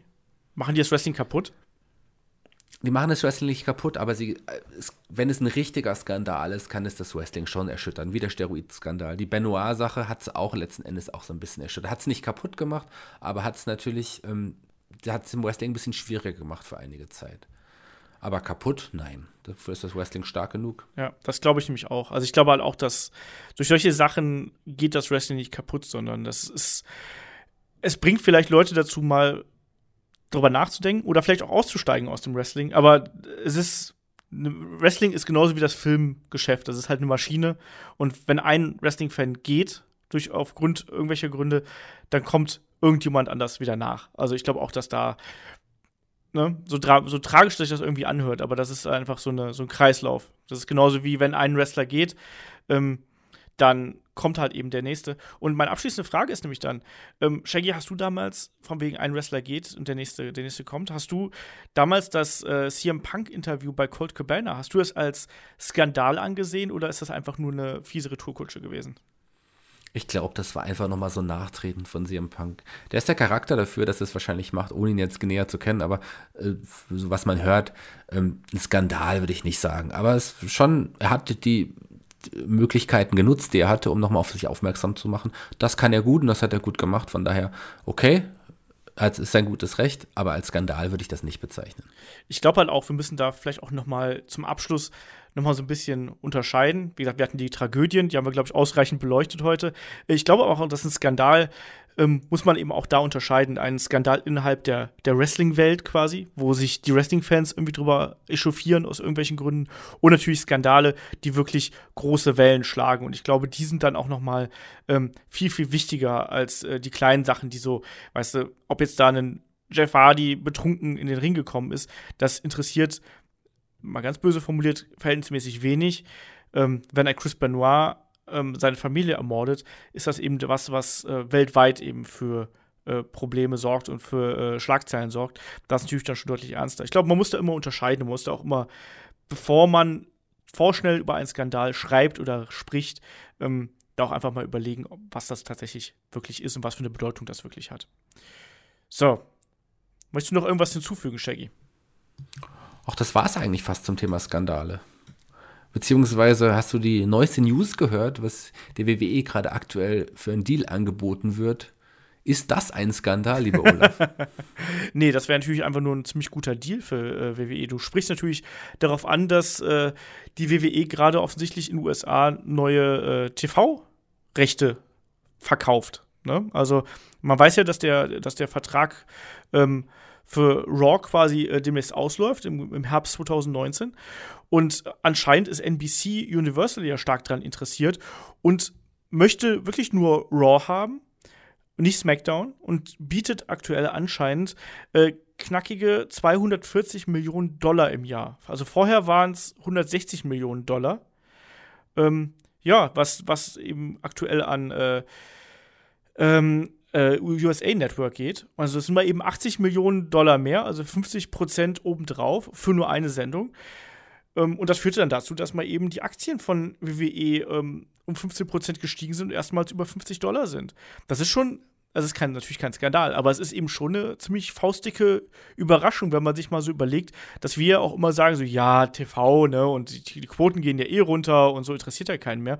Und trotzdem ist ein Sender wie NBC bereit, da ganz offensichtlich äh, richtig Geld in die Hand zu nehmen, Shaggy. Was, was meinst du Klar, dazu? Aber ich meine, die Quoten gehen klar runter, aber die Quoten gehen ja bei allen Sendungen runter. Im Vergleich dazu ist, steht die WWE tatsächlich noch ganz gut. In Zeiten von Streamingdiensten schauen halt echt viel weniger Leute normales Fernsehen, als es vor, vorher der Fall war. Es werden immer weniger. Die Leute werden immer mehr zu den Streamingdiensten wie Netflix, Amazon Prime gezogen. Und äh, dieses lineare Fernsehen interessiert ja kaum noch jemanden. Und in solchen Zeiten sind die Einschaltquoten immer noch als Erfolg zu werten, tatsächlich, die die WWE einfährt. Sonst, und für, für NBC ähm, auf jeden Fall eine Goldgrube noch immer, sonst wären sie auch nicht bereit, so viel möglicherweise mehr zu zahlen. Also sind aktuell natürlich auch nur Gerüchte. Die gleichen Gerüchte gab es übrigens damals, als die, als, äh, die, als die ausgeschrieben wurde, die neue Sendezeit. Ähm, und auch da wurde, hatte man sich dann auf 160 Millionen erstmal geeinigt und das galt damals als Enttäuschung. Man hat mit weitaus mehr gerechnet. Jetzt rechnet man wieder mit weitaus mehr. Also werden wir erstmal abwarten, wie es dann letzten Endes auch sein wird. Aber äh, die also die Zeichen der, stehen gut für die WWE, muss man sagen. Hoffen wir doch, dass sie wirklich so einen Deal abschließen können. Was ich aber befürchte, weil du es ja gesagt hast, ist es ja nur für Raw, dass man SmackDown möglicherweise in irgendeiner Art und Weise wieder mehr fallen lässt, weil dann es ja noch deutlicher wird, dass Raw die A-Show ist. Also schauen wir mal, wie es weitergeht. Ja, das äh, ist in der Tat so, dass da noch mal die Kluft zwischen Raw und SmackDown noch mal ein bisschen äh, weiter aufgeht. Ich bin auch mal gespannt. Also, es ist natürlich eine, eine, interessante Entwicklung und auch äh, die Sache mit den Aktien. Äh, man weiß ja, wie schnell das geht, dass Aktienwerte äh, steigen und wieder fallen, aber trotz alledem äh, bin ich da wirklich neugierig, wie sich das entwickelt. Und du sagst es natürlich ganz richtig. Ne? Also, es geht da natürlich dann auch um Werbegelder, die natürlich da eingenommen werden. Und äh, WWE zieht immer noch regelmäßig ein halbwegs großes Publikum und das wirklich jede Woche und man liefert jede Woche Programm. Entsprechend ist NBC da interessiert Und wenn sich für beide Seiten lohnt, ich kann mir das fast gar nicht vorstellen. 240 Millionen Dollar. Alter Schwede, ey. Unfassbar. Naja, ich würde sagen, wir schließen die äh, Skandale ab. Also, wenn ihr da noch irgendwelche Skandale habt, die wir hier nicht genannt haben, die wir vielleicht auch nicht in dem äh, anderen Podcast genannt haben, dann äh, schreibt die gerne noch drunter. Es gibt garantiert noch welche Geschichten aus, aus, äh, aus Japan und Konsorten, die wir hier noch hätten nennen können. Wir haben uns so ein bisschen auf die bekannteren Sachen hier beschränkt, also da nicht böse sein. Ansonsten würde ich sagen, machen wir weiter mit unseren Fragen, beziehungsweise mit euren Fragen, unseren Antworten natürlich. Ähm, Sehr gut, ich dachte, es kommen jetzt keine Fragen. Das wäre nämlich ein Skandal.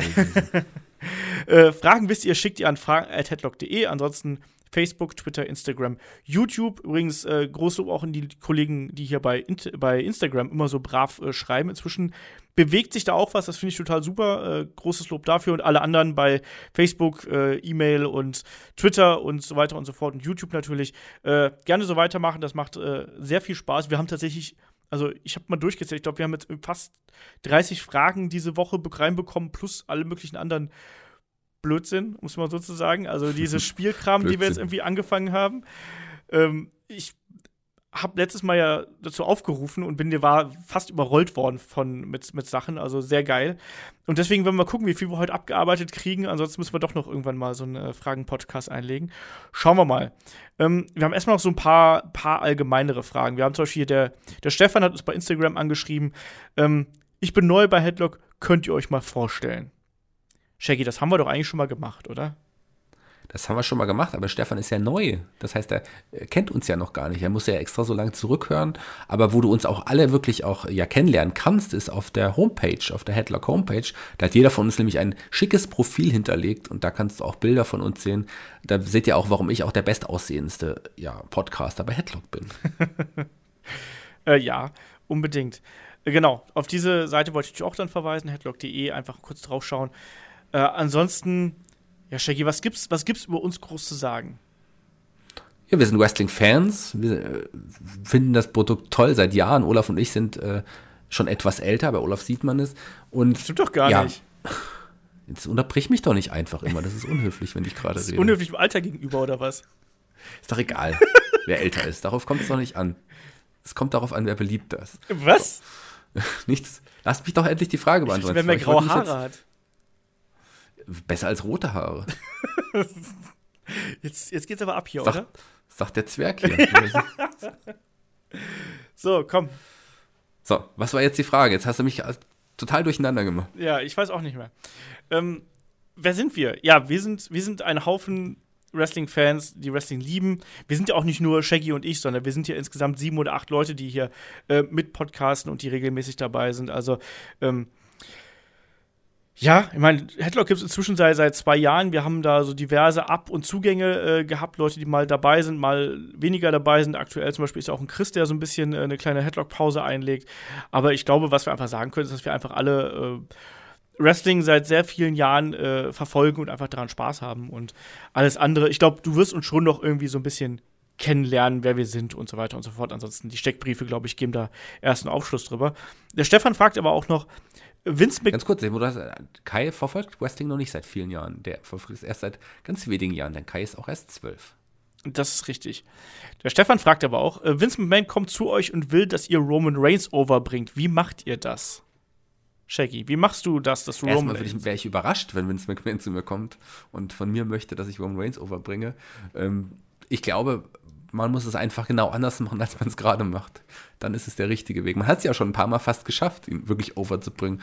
Ich glaube, äh, ich habe zwar immer gesagt, Roman Reigns ist kein klassischer Face, was er auch nicht ist, weil er auch vom Publikum nicht angenommen wird. Und er wird auch nicht immer als Face dargestellt, manchmal aber dummerweise doch schon. Das Beste, was man mit ihm machen kann, ist ihn tatsächlich mit einer großen Geschichte zum Heel-Turn, zum klassischen, zum klaren Heel. Und glaube, dann wäre er wirklich over. Genau. Damit äh, schließt du quasi auch die, äh, die Frage von dem guten Turbinator mit der 4 und der 0, ähm, der uns immer bei, bei Instagram schreibt, der hat mich auch gefragt, also muss nicht Roman Reigns endlich mal Heel turn, so in dem Sinne. So hat er es nicht geschrieben, aber das war mal so die Quintessenz daraus. Und so, ja, eigentlich, es wird langsam Zeit, weil man merkt ja auch, dass sich da nichts mehr entwickelt und der Charakter stagniert ja auch, das passiert ja nichts. Du hast ja, hast ja immer nur das Gefühl, dass da so ein bisschen, du hast mal so ein bisschen Bewegung drin, aber halt nicht eben äh, wirklich. Und deswegen, da muss was getan werden. Ich glaube auch, man muss einfach in eine ganz andere Richtung gehen. Vielleicht muss man auch einfach dann mal den arroganten Roman Reigns raushängen lassen und einfach mal, äh, ja, diesen, diesen harten Charakter auch mal, mal äh, zeigen und auch diesen Badass-Charakter auch wirklich da mal rauslassen. Ähm, das fände ich halt mal eben interessant. Ich glaube, ich würde auch Roman Reigns eher wieder in die Anfangsphase des Shield-Charakters rücken. Sprich, du hast einen Charakter, der relativ wenig redet, der dafür aber umso härter zuschlägt. Und das natürlich dann auch mit einer gewissen Härte und eben äh, nicht Tee mit seiner Tochter trinkt und nicht äh, der nette Junge von nebenan ist und immer wieder sagt, ich komme zurück und so, sondern einfach mal, ne? Und vor allem nicht solche geschriebenen Promos bekommt mit Worten, die überhaupt nicht zu ihm Ja. passen. Also, ja. Diesen Moment, als er, ich glaube, das war War nach WrestleMania, als er den Undertaker besiegt hatte, dieser Moment war einfach großartig. Er kam zum Ring, hat minutenlang nichts gesagt und hat sich einfach ausbuhen lassen und sagte dann einfach nur, this is my yard now. So ein Roman Reigns möchte Ja, ich. wie gesagt, jemand, der nicht viel redet oder fast gar nicht redet und einfach nur zuschlägt. Ähm, das, das würde für mich funktionieren. Der, der ist ja auch nicht schlecht. Also, aber es ist halt, die Darstellung ist halt äh, nicht gerade äh, geil. Und da schreibt auch der Spielverderber übrigens noch auf YouTube. Was denkt ihr, wann begreift die WWE endlich, dass Reigns kein Babyface mehr ist, äh, mehr wird? Kommt, äh, äh, kommt Vince, was das angeht, eventuell zur Besinnung und setzt äh, Roman Reigns endlich vernünftig ein? Ähm, oder was denkt ihr, ähm, und wird besser, wenn Hunter die Shows leitet. Glaubst du, Shaggy, dass ein äh, Triple H ja einen Roman Reigns anders positionieren würde, als das vielleicht ein Vince McMahon gerne hätte? Ich glaube schon, dass Hunter dann definitiv ein bisschen mehr, mehr frischen, modernen Wind reinbringen wird. Vince ist, weiß nicht, ob eingerostet sagen, das ist auch nicht das, ist er nicht. Vince setzt einfach seinen Kopf durch und macht das, was er möchte. Und er, es ist, WWE wird trotzdem immer die Nummer eins sein und es ist trotzdem nicht falsch, was er macht. Aber klar, kann man, könnte man bei, bei Roman Reigns einfach, muss man diese Facette, die ich erwähnt habe, einfach mehr nach vorne spielen. Kann sein, dass es irgendwann Hunter macht, wenn es dann nicht schon zu spät ist. Ja. Ich bin gespannt. Also ich, ich weiß nicht genau, was man da momentan mit dem äh, Roman Reigns äh, Charakter vorhat und wo man damit hin will. Also das habe ich auch jetzt aktuell nicht das Gefühl. Außer es geht in den nächsten WrestleMania Main Event und dann kotzen wir alle wieder. Ähm, ich kann es dir nicht sagen. Ich fände das toll, wenn ein Hunter vielleicht auch die kreative Ader hat, um einen Roman Reigns besser einzusetzen. Ich meine, wie man einen hier gut darstellt, zum Beispiel, sieht man derzeit bei NXT an Tommaso Ciampa, nur mal so als Beispiel, der auch äh, jetzt zuletzt Woche für Woche gut dasteht und äh, als harte Sau und gnadenloser Typ einfach dargestellt wird. Das finde ich geil. Also, also ich weiß es nicht, ne, wie das da mit, mit Reigns weitergeht, aber ich glaube, dass ein Vince McMahon, ich glaube, da muss schon, weiß ich, muss es Schweine regnen und die Hölle muss zufrieren oder so, damit äh, ein Roman Reigns zum Heel turnt aktuell. Der Niklaus fragt, ähm, wie würdet ihr es finden, wenn Raw und SmackDown immer aus Chicago, New Orleans, Pittsburgh, Seattle, Montreal und London gesendet, gesendet würden? So hätte man immer eine hotte Crowd. Bei NXT und ECW funktioniert das ja auch. Ja, Shaggy, wollen wir demnächst äh, einfach hier so sechs Studios aufbauen und dann machen wir immer Raw und SmackDown im, äh, genau. Immer im Wechsel. Also, nee, das, ich glaube tatsächlich funktioniert das nicht immer. Wenn das wirklich jedes Mal wäre, wird irgendwann eine Übersättigung stattfinden. ECW mal wirklich außen vor. Das waren ja ganz spezielle Menschen. Das waren ja auch nicht so viele Menschen, die immer da waren. Spezielle Menschen, die wirklich riesige ECW-Fans waren, die nur wegen des Produkts gekommen sind. Bei NXT hat es auch nicht funktioniert, nicht immer. Wir wissen ja, wie die Full Sail University ja vor kurzem, was da für eine Stimmung war. Da war gar nichts erstmal der Umzug ein paar, ein, zwei Tapings woanders veranstaltet und die Stimmung ist auch wieder da. Also ich glaube, es lag auch ein bisschen an der Übersättigung, dass da die, die Crowd nicht mehr so hot war, wie sie jetzt wieder bei NXT ist. Und wie gesagt, wenn es ständig in den anderen Städten wäre, wird es irgendwann eine Übersättigung geben, Besättigung geben und auch dann wird, würde die Crowd auch bestimmt nicht mehr so abgehen, wie es jetzt, wie sie es jetzt aktuell Ja, gemacht Man haben. muss natürlich auch dazu sagen, es ist ja auch ganz oft, ähm, also jetzt auch ein paar Städte, die jetzt hier der Niklaus aufgezählt hat, also New Orleans zum Beispiel, ähm, das ist natürlich auch eine WrestleMania-Stadt dann ja im Endeffekt dann danach gewesen. So, es war ja nach WrestleMania. Und klar hat New Orleans eine gute Crowd, aber ich glaube, dass einfach in diesen Städten mal ganz viel zusammenkommt. Ich glaube, für zum, mein Kai war jetzt ja auch in London, der hat auch gesagt, das war da, das war da toll und hat Spaß gemacht. Ich glaube, es liegt aber auch einfach daran, weil sich das immer so anfühlt, als wäre es halt eben ein Großereignis. Und ich glaube, wenn jetzt alle vier Wochen WWE äh, in London veranstalten würde, ist es genau das, was Shaggy sagt. Und du bist dann irgendwann dran gewohnt und sagst so, ja, komm, jetzt gehst du halt wieder zu, zu Raw, ne? Weil es halt, ist halt Montag so. Ne? Und ich glaube, wenn man das zu regelmäßig macht, ist das ähm, nicht so ideal. Und vor allem, ich weiß es nicht, ich glaube, das, das Problem ist doch auch, wenn du ständig so eine Jetzt stell dir mal vor, wir hätten jetzt jedes Mal so eine Mega-Crowd. Also immer wieder dasselbe. Da wäre das doch auch ein bisschen komisch, oder? Ich finde, es ist ja eigentlich auch, manchmal ist es ja auch ganz gut, dass du mal so, so ruhigere Shows hast, wo es dann vielleicht ein bisschen leiser ist, wo dann vielleicht auch die Crowd nur auf die großen Stars reagiert und dann vielleicht auch mal eine Crowd hast, die vielleicht auch nur auf die Mitkader oder auf bestimmte Geschichten reagiert. Also, ich glaube, da macht es halt auch den Wechsel und vor allem, es geht ja auch darum, dass WWE ja auch so ein bisschen sich als Promotion on Tour präsentieren möchte und deswegen ähm, macht das aus diversen Sinn, äh, aus diversen Gründen keinen Sinn, glaube ich. Ähm, da muss ich dir fast, äh, ja, fast zustimmen, außer bei einer Sache. Ich wäre natürlich gut, wenn jede Woche so eine hotte Crowd da wäre. Da wäre die Stimmung immer ganz anders. So eine lahme Crowd, die, ja, die macht auch, die zieht die Sendung auch gleich mit runter. Vielleicht ist es dann nicht mehr so was genau, Besonderes, genau, wenn man ich. dann wirklich so eine ausgeflippte Crowd hat. Aber es ist trotzdem jedes Mal geiler. Lieber immer geil als, äh, als manchmal hui und manchmal pfui. Wenn du das so sagst. Ähm, ich habe, wahrscheinlich ist das so. Ich meine, Wrestling, wir haben schon mal darüber gesprochen, ähm, besteht auch viel aus der Faninteraktion oder aus der Interaktion zwischen Fans und Wrestlern. Und klar ist es natürlich geiler, wenn du halt eben eine laute Crowd hast, als wenn du eine leise Crowd hast. Nichtsdestotrotz, ich glaube, es, manchmal ist halt auch der, der, der Mix einfach. Ne? Und ähm, das kann halt eben vielleicht auch manchmal ganz, ganz reizvoll sein. Der gute Ken Westside, ähm, alias at fmstyler ähm, schreibt bei äh, Twitter, findet ihr es auch heftig, wie viele harte Bumps Daniel Bryan seit seinem Comeback einsteckt? Äh, ja, muss ich ganz ehrlich sagen. Ich finde es auch überraschend, dass er offensichtlich alle, alle Touren mitmacht und auch jetzt hier wieder in Deutschland angetreten ist und so. Ich habe damit nicht gerechnet und ich hoffe, dass er sich da nicht übernimmt und ich hoffe, dass WWE, äh, wer auch immer da für, die, für ihn verantwortlich ist, da ein waches Auge drauf haben. Shaggy, wie siehst du das? Also ich habe da das haben sie ja angekündigt, dass sie tatsächlich ihn auch immer nach den ja, Kämpfen durchchecken. Aber er ist jetzt Fulltime zurück. Er ist äh, ja als geheilt zurück. Er darf wieder antreten. Er will Fulltime antreten und will natürlich auch normal kämpfen. Es kann sein, dass er minimal sein Ziel umgestellt hat. Das merkt man ja jetzt noch nicht so richtig. Aber er nimmt auch nicht mehr harte Bumps, als es jetzt ein Rusev macht oder wie auch immer. Also klar fällt es bei Daniel Bryan mehr auf, weil man darauf mehr achtet, weil man ja Angst hat, dass ihm wieder was passiert. Aber ich glaube, er ist einfach Fulltime wieder voll gesund zurück und kann das zeigen, was er jetzt zeigt. Ja, ja. Also ich, ich muss ehrlich sagen, von meiner. was? ja, ja, Junge. Ich muss sagen, von meiner Warte aus, von meiner Warte aus ist es halt noch so, dass ich so ein bisschen bei mir verkrampft sich alles noch so ein bisschen, wenn er irgendwie da so die Sachen einsteckt und solche Sachen. Also ich weiß auch nicht, das. Äh Klar, wie ich es gesagt habe, ist bei mir ja auch nicht unbedingt anders. Also ich achte da ja auch mehr drauf, wenn es bei ihm passiert. Aber ich glaube, es passiert bei ihm, weil es auch wieder passieren kann. Ja.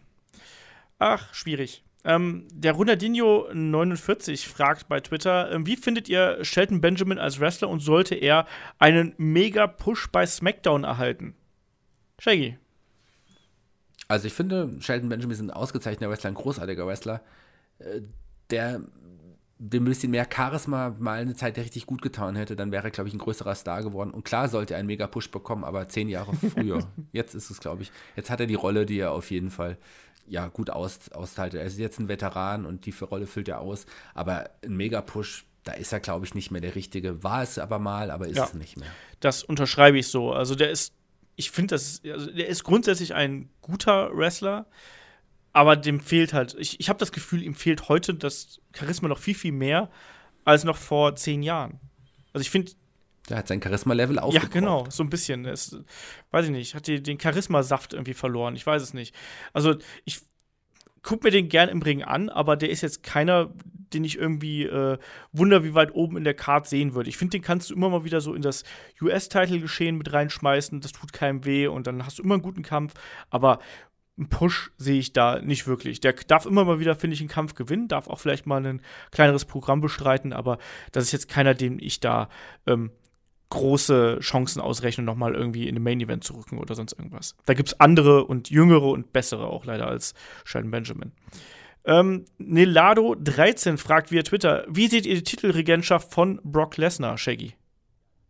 Ja, also die Titelregentschaft finde ich inzwischen deutlich zu lange und auch nicht wirklich nicht mehr spannend. Äh, am Anfang war es cool, dass er der Wrestler war, er der Dominierende und der Star, im Grunde einer der Stars, der es auch verdient, für die Öffentlichkeit ähm, auch den, den Titel zu tragen. Aber dadurch, dass er nun wirklich seit ja, gefühlten fünf Jahren, gefühlten fünf Jahren, das ist ja wohl jetzt ersten Jahr, kaum zu sehen ist und dann ab und an mal mit dem Titel kommt und ihn dann verteidigt und dann wieder zwei Monate nicht zu sehen ist. Nee, also ich bin, ich bin froh, wenn die Titelregentschaft vorbei ist. Ja, ähm, mir reicht es auch so langsam. Ich war ja auch lange Befürworter von äh, Brock Lesnar, aber irgendwann ist halt auch gut. Also ich finde jetzt noch nicht mal, weil ich mich nicht durch ihn unterhalten fühle, sondern weil ich einfach finde, dass jetzt auch langsam hätte ich gerne mal wieder wirklich einen Wrestler, der den Gürtel auch präsentiert und der immer regelmäßig da ist und den man auch einfach in die Geschichten besser einbinden kann. Man hat immer das Gefühl, dass die Geschichten irgendwie so um ihn herum gestrickt sind und irgendwie fühlt sich das alles nicht so richtig an und deswegen es wird Zeit, dass da mal äh, was passiert und ich hoffe ja inzwischen, dass Seth Rollins halt der sein wird, der äh, äh, einen Brock Lesnar entthronen darf. Der Tobi. Ja, es deutet vieles darauf hin, sagen wir es mal so. Ich könnte es mir inzwischen auch vorstellen, weil er ist wirklich, Seth Rollins ist der ähm, Wrestler, der momentan, glaube ich, am besten bei den Fans ankommt und der auch so aufgebaut wird, dass es möglicherweise eher sein ja. könnte. Das, da hätte ich nichts gegen. Also ich finde ihn momentan echt klasse und äh, der Aufbau passt derzeit einfach bei Seth Rollins und deswegen äh, mal schauen, wie das da weitergeht. Ähm, wie es bei den Damen weitergeht, fragt der Turbinator mit der 4 und dem äh, oh, wollte ich gerade sagen, und der Null. Ähm, nachdem jetzt Rousey und äh, Nia aufeinandertreffen, ist Asuka gegen Ka äh, Carmella eigentlich nicht dasselbe. Also sprich, haben wir wieder gespiegelte Storylines bei Raw und SmackDown, Shaggy? Ach, das ist nicht dasselbe. Das sind vier ganz unterschiedliche Frauen, die man nicht miteinander vergleichen kann. Klar ist ähm, Ronda Rousey jetzt die der neue Star der WWE und der wird wahrscheinlich viel zu früh das Titelmatch bekommt. Aber ich glaube, bei dem Match wird es tatsächlich so sein, dass hier möglicherweise die neue Damen, ja, Kofferträgerin vielleicht eincashen wird und so das Match äh, beendet wird. Ich kann mir nicht vorstellen, dass man Ronda Rousey jetzt schon den Titel gibt. Ich kann mir aber auch nicht vorstellen, dass man sie jetzt hier klar verlieren lässt. Also von daher ist das eine Story, die ich, ja, die ich so denken könnte. Und auf der anderen Seite finde ich das eher eine schwierige Geschichte. Also ich kann mir nicht vorstellen, dass man Carmella jetzt schon wieder den Gürtel abnimmt. Die Story, dass sich, dass sich Charlotte eigentlich die, den, dieses Recht auf einen Rückkampf irgendwie erkämpft und ihn dann irgendwann Charlotte holt, ist eigentlich logischer. Aber auf der anderen Seite kann ich mir auch nicht vorstellen, dass man Asuka jetzt gegen Carmella verlieren lässt. Also das finde ich schon auch interessant. Von daher weiß ich auch nicht, wer da gewinnen soll. Aber ich würde jetzt Carmella niemals mit Nia Jax vergleichen und auch Asuka niemals mit Ronda Rousey. Es geht ja auch jetzt nicht unbedingt um einen tatsächlichen Vergleich, sondern eher um das subjektive Gefühl dahinter. Und ich kann den Tobi da vollkommen verstehen übrigens. Also für mich fühlt sich das genauso an. Ne, weil du auf der einen Seite eben eine ähm, relativ, soll man sagen, eine relativ dominante und vom Namen her große Herausforderin hast und dann eben auf der anderen Seite jeweils eine Championess, wo wir bei beiden Fällen gesagt haben, so, hm, mal gucken, wie die sich entwickelt. Also sowohl bei Carmella als auch bei Naya ähm, ist das ja noch so ein bisschen wackelig. Ähm, das ist, glaube ich, der, der Tenor, der da, der da aus der Frage herausspricht. Und mir ging es genauso. Ich kann, das, mhm. ich kann das total gut nachvollziehen. Du hast es jetzt so ein bisschen aufgedröselt, was wie werden könnte. Für mich ist allein diese Ankündigung, ach ja, übrigens, das passiert da, das passiert da. Ich finde die total hingerotzt, beide.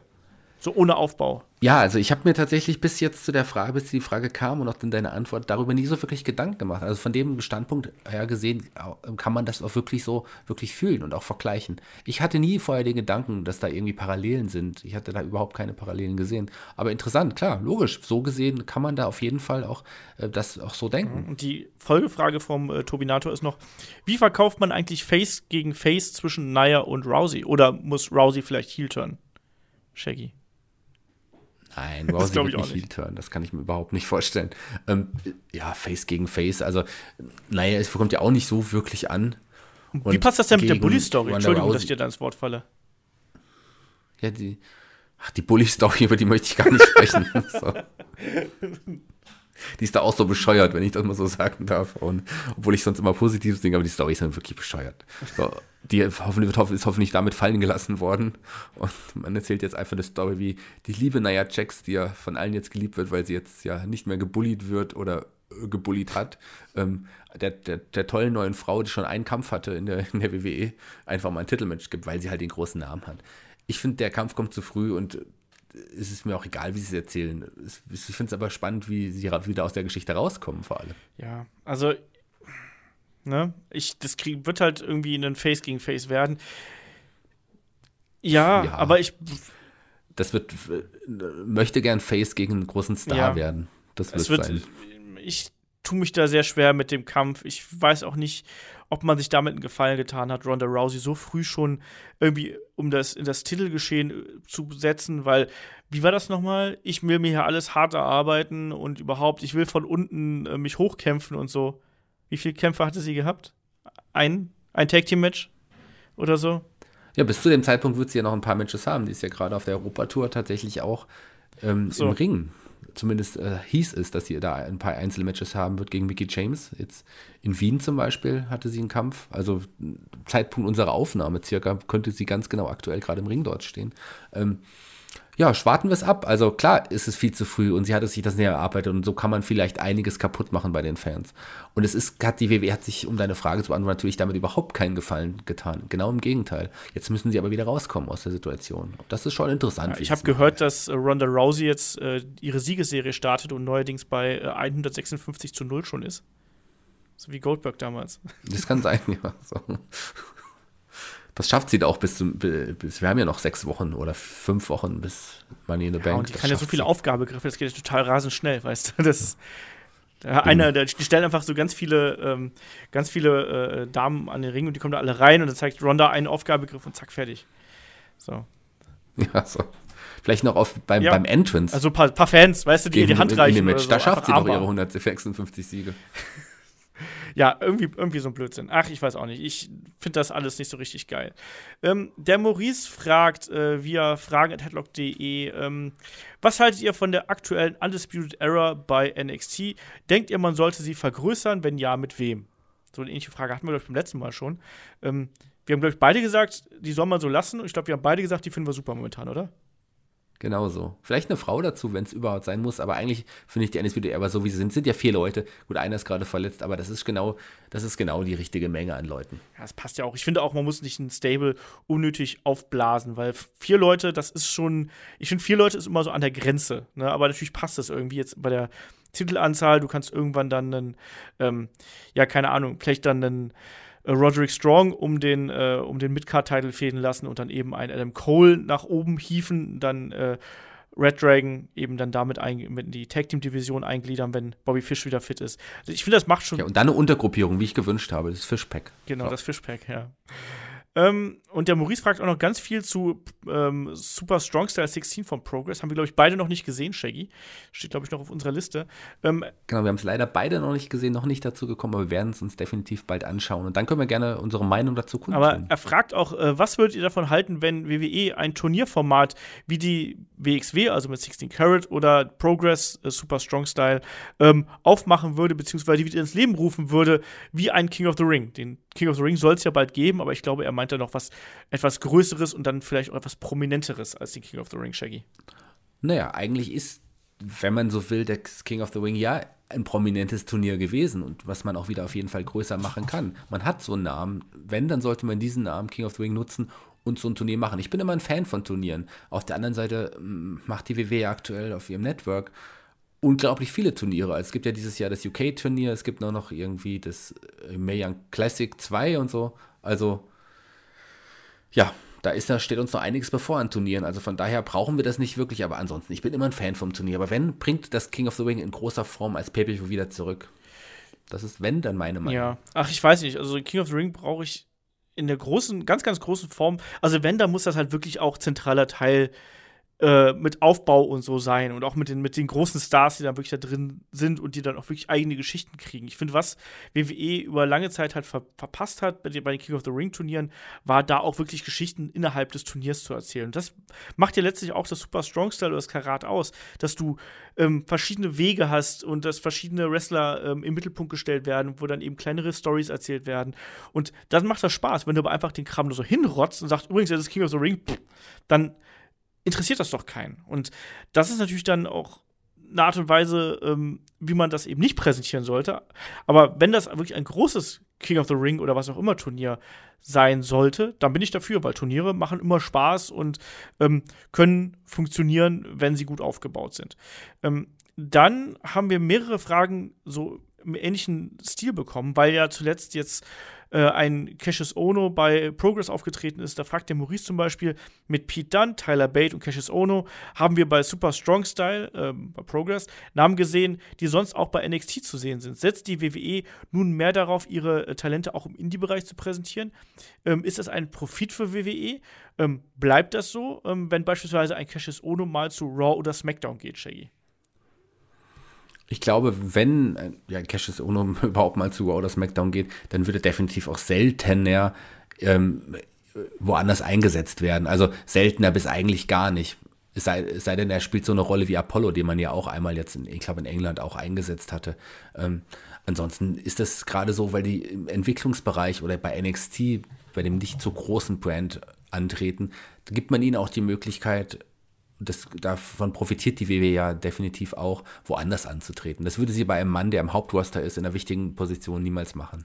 Ja, sehe ich ganz ähnlich. Also ich meine, das sind ja alles Talente, die man entbehren kann, in Anführungsstrichen. Und bevor die halt irgendwo rumgammeln und unzufrieden sind und nichts zu tun haben, ähm, setzt man die da ein. Ich meine, es ist, es ist ein bisschen Werbung. Es macht auf der einen Seite, macht man das Produkt ja auch interessant, so auf die Art und Weise. Man hält sich dadurch auch natürlich so eine gewisse, ähm, ja, Hardcore-Wrestling-Klientel so ein bisschen bei der Stange, ne? Also und es, es hat ja auch einen Werbeeffekt. Ich meine, wir alle sprechen darüber, dass plötzlich ein Chris Hero bei Progress antritt und so. Huch, wie passiert das denn, ne? Oder dass, äh, ja, Pete dann irgendwie hier noch bei Progress wrestelt und dann wahrscheinlich auch demnächst dann bei, also jetzt nur Vermutung, bei äh, WXW, dann eben bei dieser Partnergeschichte. Da gab es ja dann den Aufbau mit Christian Jacobi, der dann ähm, Pete Dunne im Namen von Ilya Dragunov herausgefordert hat.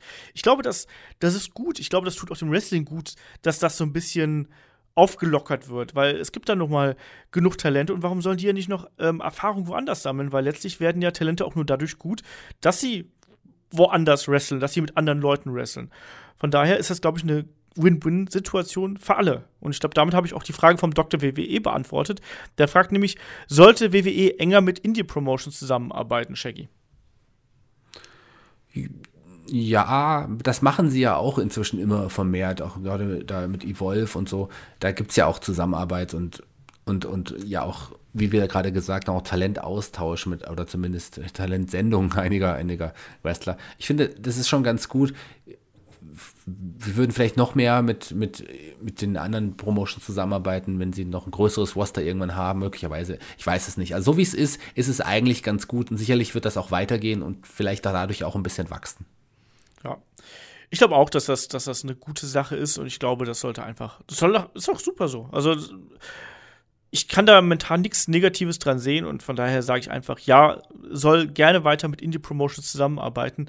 Und ähm, der Dr. WWE schreibt, schreibt ja auch ähm, an der Stelle noch äh, sinngemäß, äh, glaubt ihr, dass es noch ein weiteres WXW-Match von Cesaro geben wird? Kannst du dir das vorstellen, Shaggy? Ich glaube, dass es irgendwann vielleicht dazu kommen wird, möglicherweise, aber nicht so, nicht wenn er jetzt aktuell immer noch so um, so, so präsentiert wird bei, bei SmackDown. Also wenn, dann muss er tatsächlich nicht mehr Teil der WWE sein, um wirklich prominenter eingesetzt zu werden. Wir haben gesehen, dass die WWE-Wrestler wie ähm, ja, Axel Tischer und auch äh, Axel Dieter Junior äh, zur WXW gesendet hat, aber die durften ja auch nicht vor Kameras auftreten. Was ähnliches vielleicht mal irgendwann Kampf, weil, weil ja Cesaro ja Eigengewächs der WXW ist, kann man ja so sagen. Von daher ist es vielleicht für ihn mal eine, eine, schöne Sache, dahin wieder zurückzukehren. Aber das wird sicherlich, wenn nicht vor den Kameras sein, und es wird auch noch ein bisschen Zeit vergehen, bis die WWE solche Dinge dann noch ermöglichen wird. Ja. Ich halte es auch nicht für absolut unmöglich, aber unwahrscheinlich, um es mal so sagen. Ich glaube, da stehen die Chancen jetzt nicht so groß, aber ich kann mir durchaus vorstellen, dass, wie Shaggy es gerade gesagt hat, für so einen Special-Auftritt ist das durchaus in Ordnung. Ich meine, die Jungs waren ja, du hast gerade äh, Axel Junior und Axel Tischer angesprochen, durften ja auch nicht kämpfen in irgendeiner Art und Weise, sind ja auch nicht mal irgendwie aktiv geworden, sind einfach nur zum Ring gekommen und dann war die Sache ja gegessen. Sowas kann ich mir für Cesaro auch vorstellen. Also das ist noch relativ wahrscheinlich, aber ich glaube, ein aktiver Kampf, ich glaube, dafür ist er noch zu wichtig für WWE. Ich glaube, wenn der irgendwann mal vielleicht nicht mehr ganz so prominent eingesetzt wird, halte ich das für wahrscheinlicher. Ähm, der Doktor fragt noch, äh, was haltet ihr von dem WXW-Auftritt bei Faisal Kavusi? Hilft das dem Wrestling oder befeuert das Vorurteile? Also wer es nicht gesehen hat, ähm, Faisal Kavusi ist ja ein äh, Comedian und es gab da so ein Skit mit ähm, Jay Skillett und ähm, wer ist da? Alexander James. Ähm, ja, wo erst Alexander James und Jay Skillett so ein bisschen rumgemacht haben und dann eben äh, kam Pfizer Kavusi rein und hat dann eben die beiden attackiert. Ich muss ganz ehrlich sagen, ich fand das ganz launig. Also warum denn nicht? Also ich meine, die wirkten nicht alle komplett gehirnamputiert. Das war ein lustig gemachter Wrestling-Skit und weiß ich nicht, befolgt Vorurteile. Ja, weiß ich gar nicht. Ich glaube, ich glaube eher, dass das bringt vielleicht Wrestling wieder in das Gedächtnis von äh, Mainstream-Zuschauern zurück als alles andere. Und die sagen vielleicht, ja, das finde ich unterhaltsam und ich glaube nicht, dass man damit. Was sind denn die Vorurteile? Shaggy, was, was denkst du darüber? Befeuert sowas Vorurteile? Die halbnackten Männer, die so tun, als würden sie kämpfen. So, ja. Das ist vielleicht das einzige Vorurteil. Aber das ist doch so. Was man da sieht. Weil Faisal, ja, ist es ja auch so, ist ja kein Vorurteil. Hallo? Das ist so. Und dann jemand wie Faisal, der jetzt noch nicht so lange im Wrestling-Training steht, dann auch die beiden, ja, zwei der größten Stars der WXW niedermacht. Quatsch, also das ist doch, das ist Show, Leute. Das ist, es hilft dem Wrestling eher und wie du es gesagt hast, es bringt das Wrestling noch mal ins anderes Ansehen. Und Faisal Kavusi, den kenne ich auch, den kenne ich auch persönlich, der war schon ein paar Mal in Fulda, den haben wir schon ein paar Mal veranstaltet, übrigens auch im Kreuz, wo auch die WXW schon aufgetreten ist, witzigerweise auch. Also die waren schon in der gleichen Halle. Ähm, der ist auch Wrestling-Fan. Also dem hat das auch schon so ein bisschen was bedeutet, das zu tun. Also von daher für alle nur ganz gut. Und Jay Skillett war im Fernsehen, Alexander James hat sich präsentieren dürfen, die WXW wurde namentlich, glaube ich, auch genannt, gell? Ähm, ist es auf jeden Fall für alle was Gutes bei der Sache. Ja, das sehe ich auch so. Auch wenn es natürlich, ich glaube, aber ich glaube, vor zehn Jahren oder so hätte ich auch anders geantwortet, muss ich ganz ehrlich sagen. Ich glaube, da hätte ich auch gesagt, das ist eine Schande und überhaupt, unser Sport wird da in den Dreck gezogen und so. Inzwischen ist mir das relativ wumpe muss ich ganz ehrlich sagen. Also, ja, aber inzwischen siehst du es ja sogar anders. Ja. Wenn, wenn du, du, du siehst ja auch wirklich den Mehrwert, den, den, den sowas hat. Es bringt das Wrestling zurück in die Köpfe der Menschen. Und äh, warum sollte es das Wrestling schlecht darstellen? Gar nicht. Das war, man hat auch zwei wirklich Top-Athleten hingestellt, die auch einen, einen, geilen Körper, einen geilen Look haben. Also das hat, und das hat die, die, es hat es wieder ein bisschen bekannter gemacht, noch die Namen ein bisschen in die Presse geholt. Also von daher hatten alle nur ihre Vorteile hier. Ja. Äh, der Chris fragt per YouTube: Könntet ihr euch vorstellen, dass äh, WXW-Veranstaltungen bei Run Fighting übertragen werden? Selbst Impact wird dort bekanntlich übertragen. Shaggy, WXW auf äh, Run Fighting. Wäre bestimmt eine Möglichkeit. Ich weiß nicht, ob die WXW das möchte und ob sie jetzt im Moment sagen, wir sind so weit, das auch schon zu machen. Liegt an denen. Also, ich meine, die Möglichkeiten haben sie. Die Sendung Shotgun ist eine total unterhaltsame Sendung, eine der unterhaltsamsten Wrestling-Sendung, die es überhaupt gibt.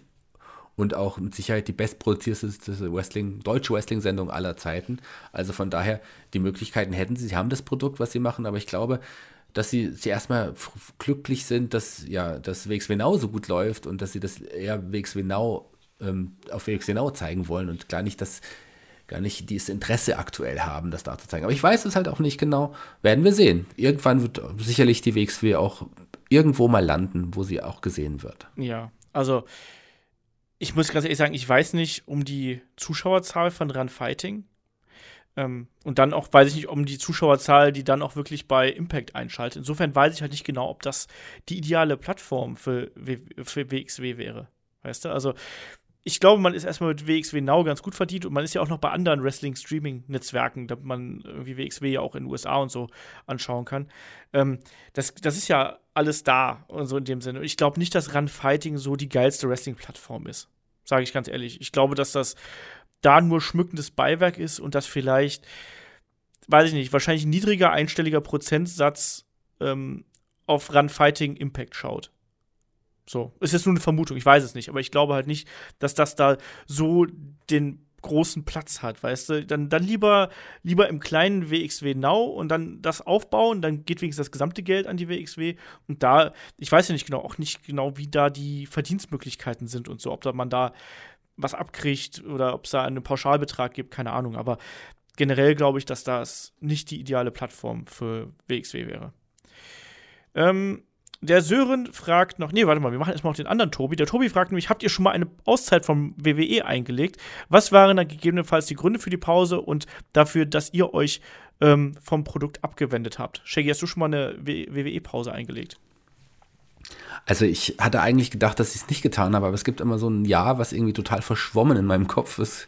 Ähm, kann sein, dass ich es in der Zeit nicht geschaut habe, aber dann ist es mir jetzt nicht mehr in Erinnerung geblieben, dass ich wirklich aufgehört habe. Eigentlich habe ich das tatsächlich nicht gemacht. Also ein Großteil meiner Freunde von damals, wir haben ja viele, haben damals Wrestling geschaut, die haben aufgehört, haben zwischendrin mal wieder angefangen.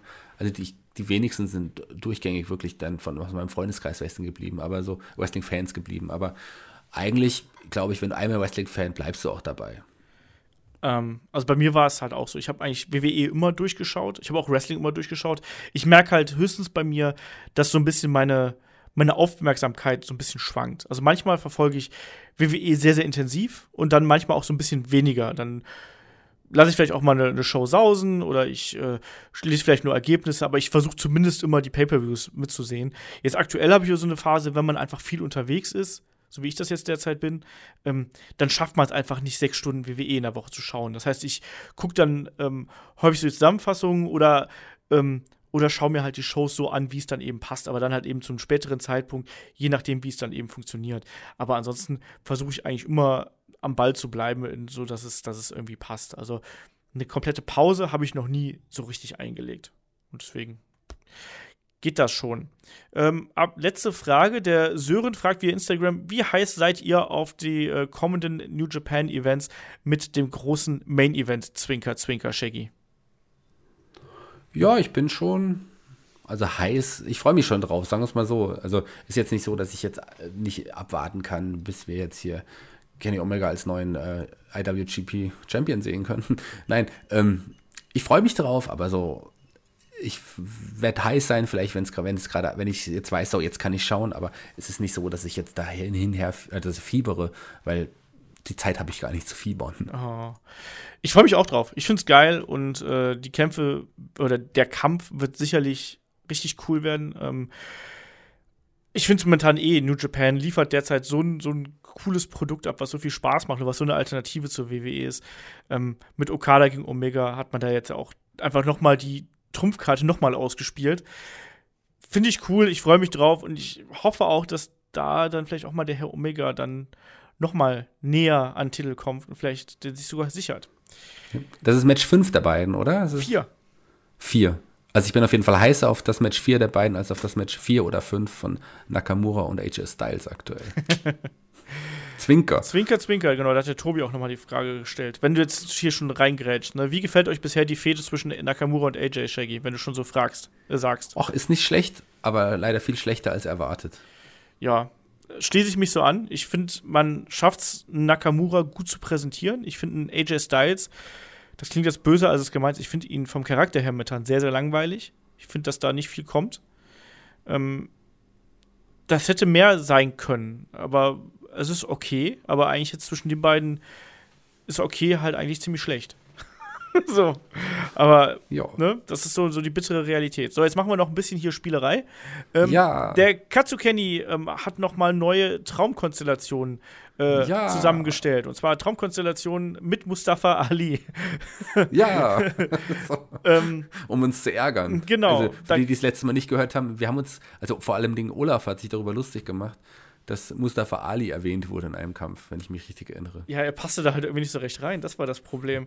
Ähm, Nochmal Traumkonstellation, da geht es halt darum, ähm, es wird eine Matchart vorgegeben und dann ähm, so und so viele Teilnehmer und wir müssen dann eben ein, aus diesen Teilnehmern ein Match zusammenbauen. Und zum Beispiel, wir haben jetzt ein Singles-Match müssen wir bauen und wir haben die ähm, Gegner, Partner Tanahashi, Shawn Michaels, Mr. Perfect, Seth Rollins, EC3 Mustafa Ali äh, als Special Timekeeper.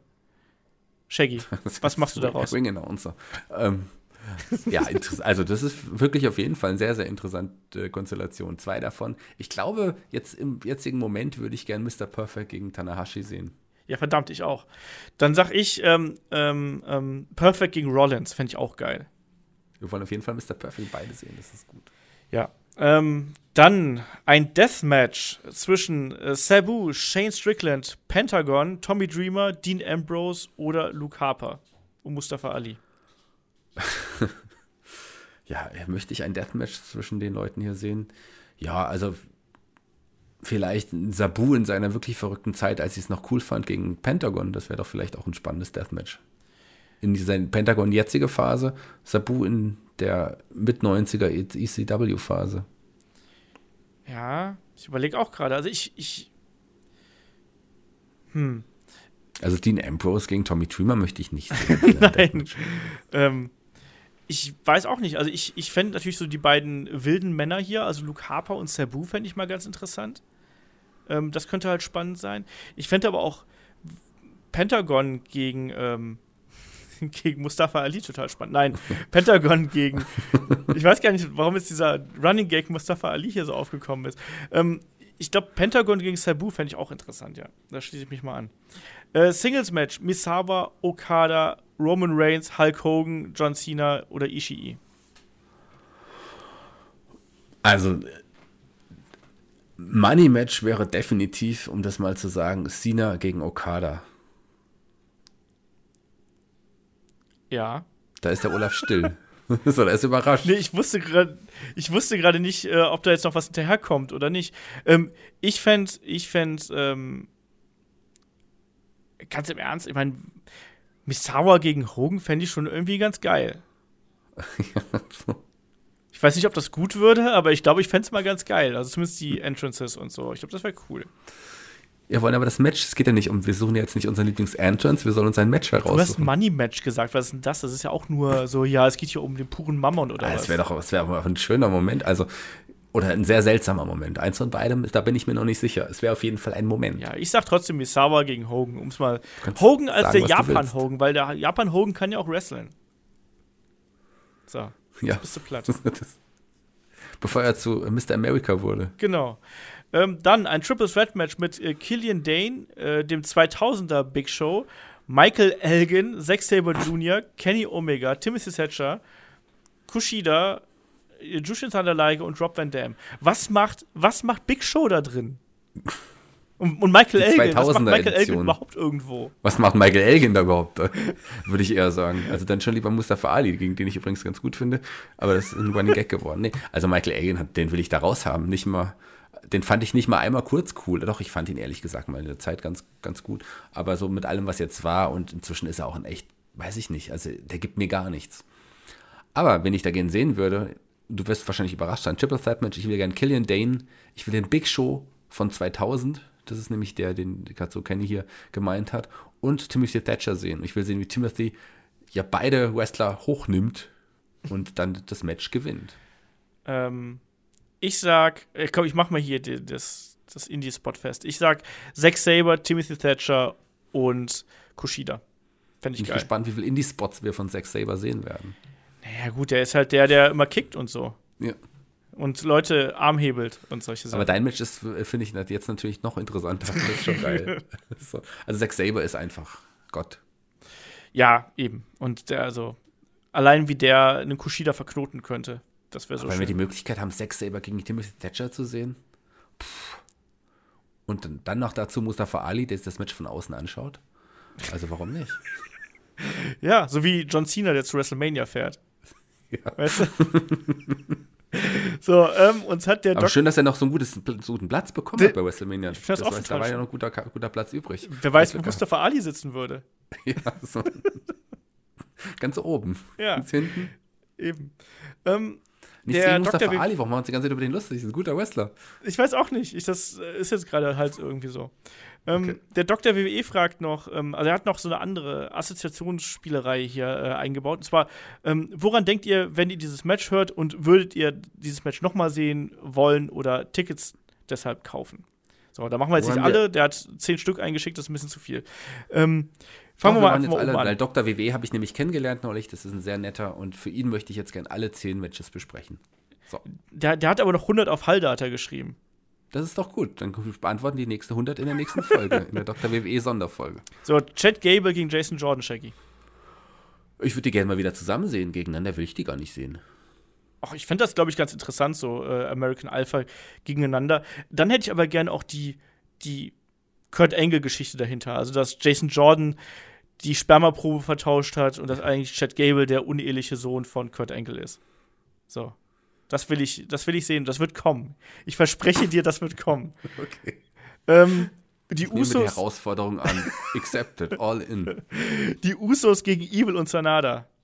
Nee, will ich, boah, keine Ahnung, interessiert mich gerade gar nicht so. Oh. Sehe ich keine Verbindung. Ist kein Fantasy-Match, was mich jetzt nicht wirklich gar nicht interessieren würde. Wäre ein gutes Match wahrscheinlich. Ja, ich glaube auch, das ist so ein. Ich finde das auch irgendwie ganz okay. Aber es haut mich jetzt auch nicht um. Also ich glaube, das wird ein solider, solides Mid-Card-Tag-Team-Match, womit ich gut leben könnte, aber mehr auch irgendwie nicht. Äh, Will Osprey gegen Ricochet. Das, ja, ich würde lügen, wenn ich nicht sage, dass ich das Match der beiden einfach mal gerne gesehen habe. Aber das ist ein, würde es mir, glaube ich, nicht nochmal anschauen wollen können. Erstmal nur, um vielleicht nochmal die Aktionen zu zählen, das vielleicht schon. Und es ist auch ein Match, was ich Freunden zeigen würde, weil es einfach groß sowas ist einfach was Besonderes. Aber das ist auch, man hat es gesehen, man wird es bestimmt irgendwann irgendwo nochmal sehen. Und das ist eine geile Sache. Aber es ist nichts, was ich immer brauche. Nee, aber ich würde es trotzdem sofort kaufen. Also ich, Ja, ich, sag's dir, ich hallo, sag dir, wenn das sofort. bei mir in der Nähe wäre, würde ich sofort allein wegen diesem Kampf ein Ticket kaufen. Also, äh, auch wenn es bei dir in der Nähe wäre, würde ich auch kommen, obwohl es weiter weg wäre von mir und nicht bei mir in der Nähe. Da würde ich definitiv auch ein Ticket kaufen. Ja, deswegen, also Dann darf ich dann bei dir übernachten, Olaf? das bei mir auch übernachten. Vielleicht äh, kannst du sogar bei mir, äh, vielleicht vergesse ich dich auch nicht. Das ist schön. nicht wieder. Ähm, Alistair Black gegen den Undertaker. Ja, wäre bestimmt für, für Alistair Black ein, ein schöner Moment, aber letzten Endes doch kein Match, was ich sehen will. Beide düstere Charakter, ansonsten kann man sie nicht wirklich miteinander vergleichen. Und die beiden im Ring. Vielleicht Undertaker zu seiner Hochzeit würde auf jeden Fall ein großartiges Match mit Alistair Black abliefern. Aber Ja. nee. Jetzt nicht Ich glaube auch, aus heutiger Sicht brauche ich den Kampf nicht unbedingt, also weil der Undertaker, glaube ich, dafür einfach nicht mehr in der Lage ist, so ein Match mit Alistair Black zu bestreiten. Vor ein paar Jahren hätte ich das gut gefunden. Und klar, ich meine, dieser Kampf wird eben von den äh, Einzügen und den Charakteren leben. Das fände ich spannend, aber so. Hm. So, einen machen wir noch. Ich suche mal einen aus. Äh, CM Punk gegen Daniel Bryan. Shaggy, den Kampf gab es ja schon ein paar Mal.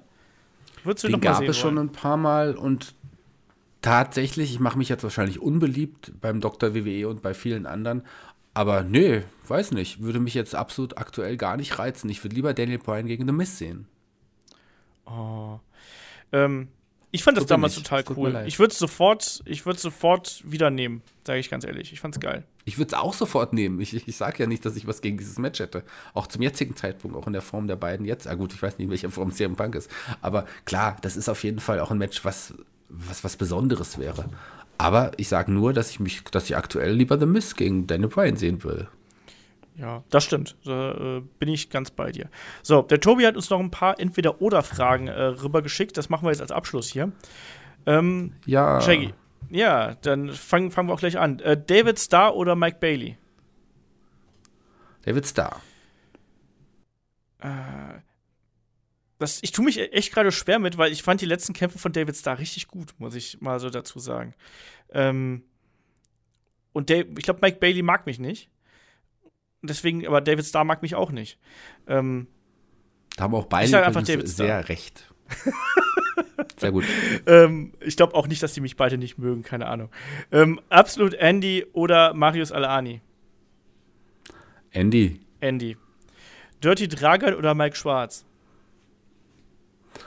Das macht es natürlich schwerer, weil Dragan ist natürlich auch ein Charakter, den ich sehr, sehr feier. Aber Mike Schwarz ist nun mal ja mein, mein kleiner Bruder und ich trinke mit Mike Schwarz sehr, sehr, sehr gerne Bier und von daher würde ich ganz klar sagen, Mike Schwarz. Äh, Dirty Dragan. Äh? Progress oder New Japan? New Japan. Äh, New Japan bei mir auch. Ähm, Berliner Luft oder Pfeffi? Ist Berliner Luft ein Getränk oder meint man damit die Berliner Luft? Ich glaube, es sind beides Getränke. Also ich bin jetzt kein großer Pfeffi-Fan, aber in beiden ist dann wahrscheinlich Alkohol, von daher da, wo mehr Alkohol drin ist. Ich habe beides noch nicht getrunken, deswegen sage ich keins von beiden. Äh, chanten oder auf den Händen sitzen? Hast, hast du schon mal gechantet, Olaf? Oder, also ganz klar chanten, hallo? Wir sind beim Wrestling. Äh, ich, ich chante ja nicht, ich klatsche ja nur. Du klatscht nur. Geht das auch? Klar, dann bist du beim japanischen Wrestling. Gut, damit würde ich sagen, sind wir dann heute durch. Gibt keine Entweder-Oder-Fragen mehr? Das waren doch schon entweder oder. Mehr. Wir haben noch von der Absolut, ja, okay, kann man. Absolut Flo, machen wir noch mal fünf. Ja. Absolut Flo hat noch ein paar. Ähm, Ulrich oder Ulreich? Jan Ulrich, der, der Radfahrer? Keine Ahnung. Ulreich oder natürlich. Der Ulrich, Ulreich, oder hier der. Der Torwart, der. Bayern, aber äh, der war immerhin mal Torwart beim VfB Stuttgart, bei meinem Lieblingsverein, muss ich sagen. Deswegen natürlich Ulreich. Äh, dann sag ich Ulrich. Ähm, Marvel oder DC? Ganz klar, DC. Aber so klar. Marvel. Was? Die Filme, okay. Ähm, RKO oder Stunner? Stunner. Äh, Stunner. Ähm, was haben wir noch hier? Doink the Clown oder Shaggy the Clown? Oh, das ist natürlich eine schwierige Frage. Der eine ist natürlich sehr, sehr charismatisch und der andere ist ein Wrestler. Also ich würde aber, glaube ich, sagen, ich nehme Shaggy den Clown. Äh, ich nehme natürlich Doink. Was? Aus Prinzip. Ich, glaub, ich weiß auch warum, liebe Hörer. Wisst ihr, dass Olaf übrigens einer von ja, Doings Tag Team Partner bei der Survivor Series war? Der war einer der kleinen Clowns. Ich weiß nicht mehr, welcher das war. Schwarzenegger oder Stallone? Schwarzenegger. Ähm, Stallone. Äh, too cool oder too sweet? Too cool. Too sweet natürlich. Ja, too sweet.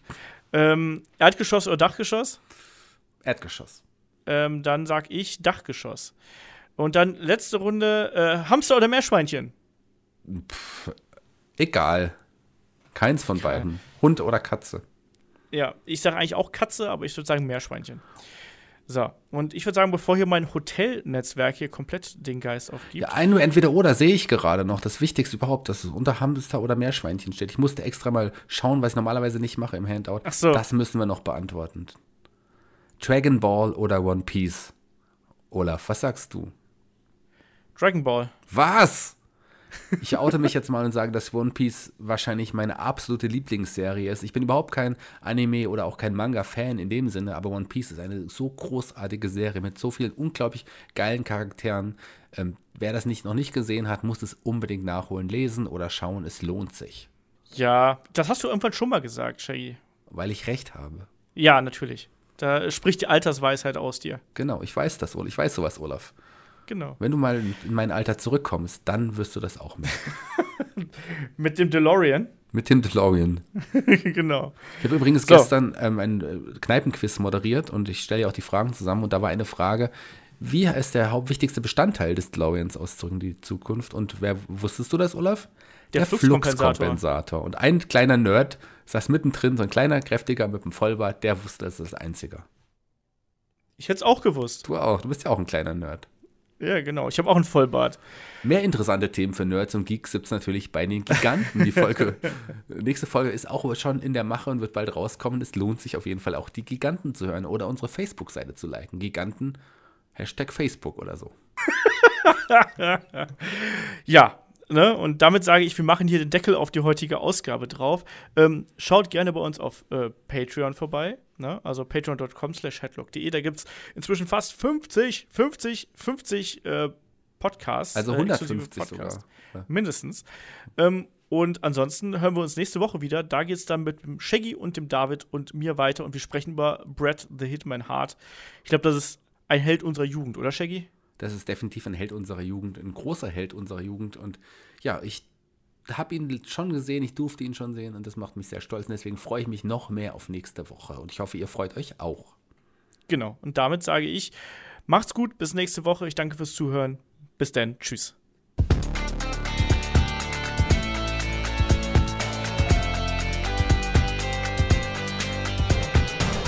Headlock, der Pro Wrestling Podcast.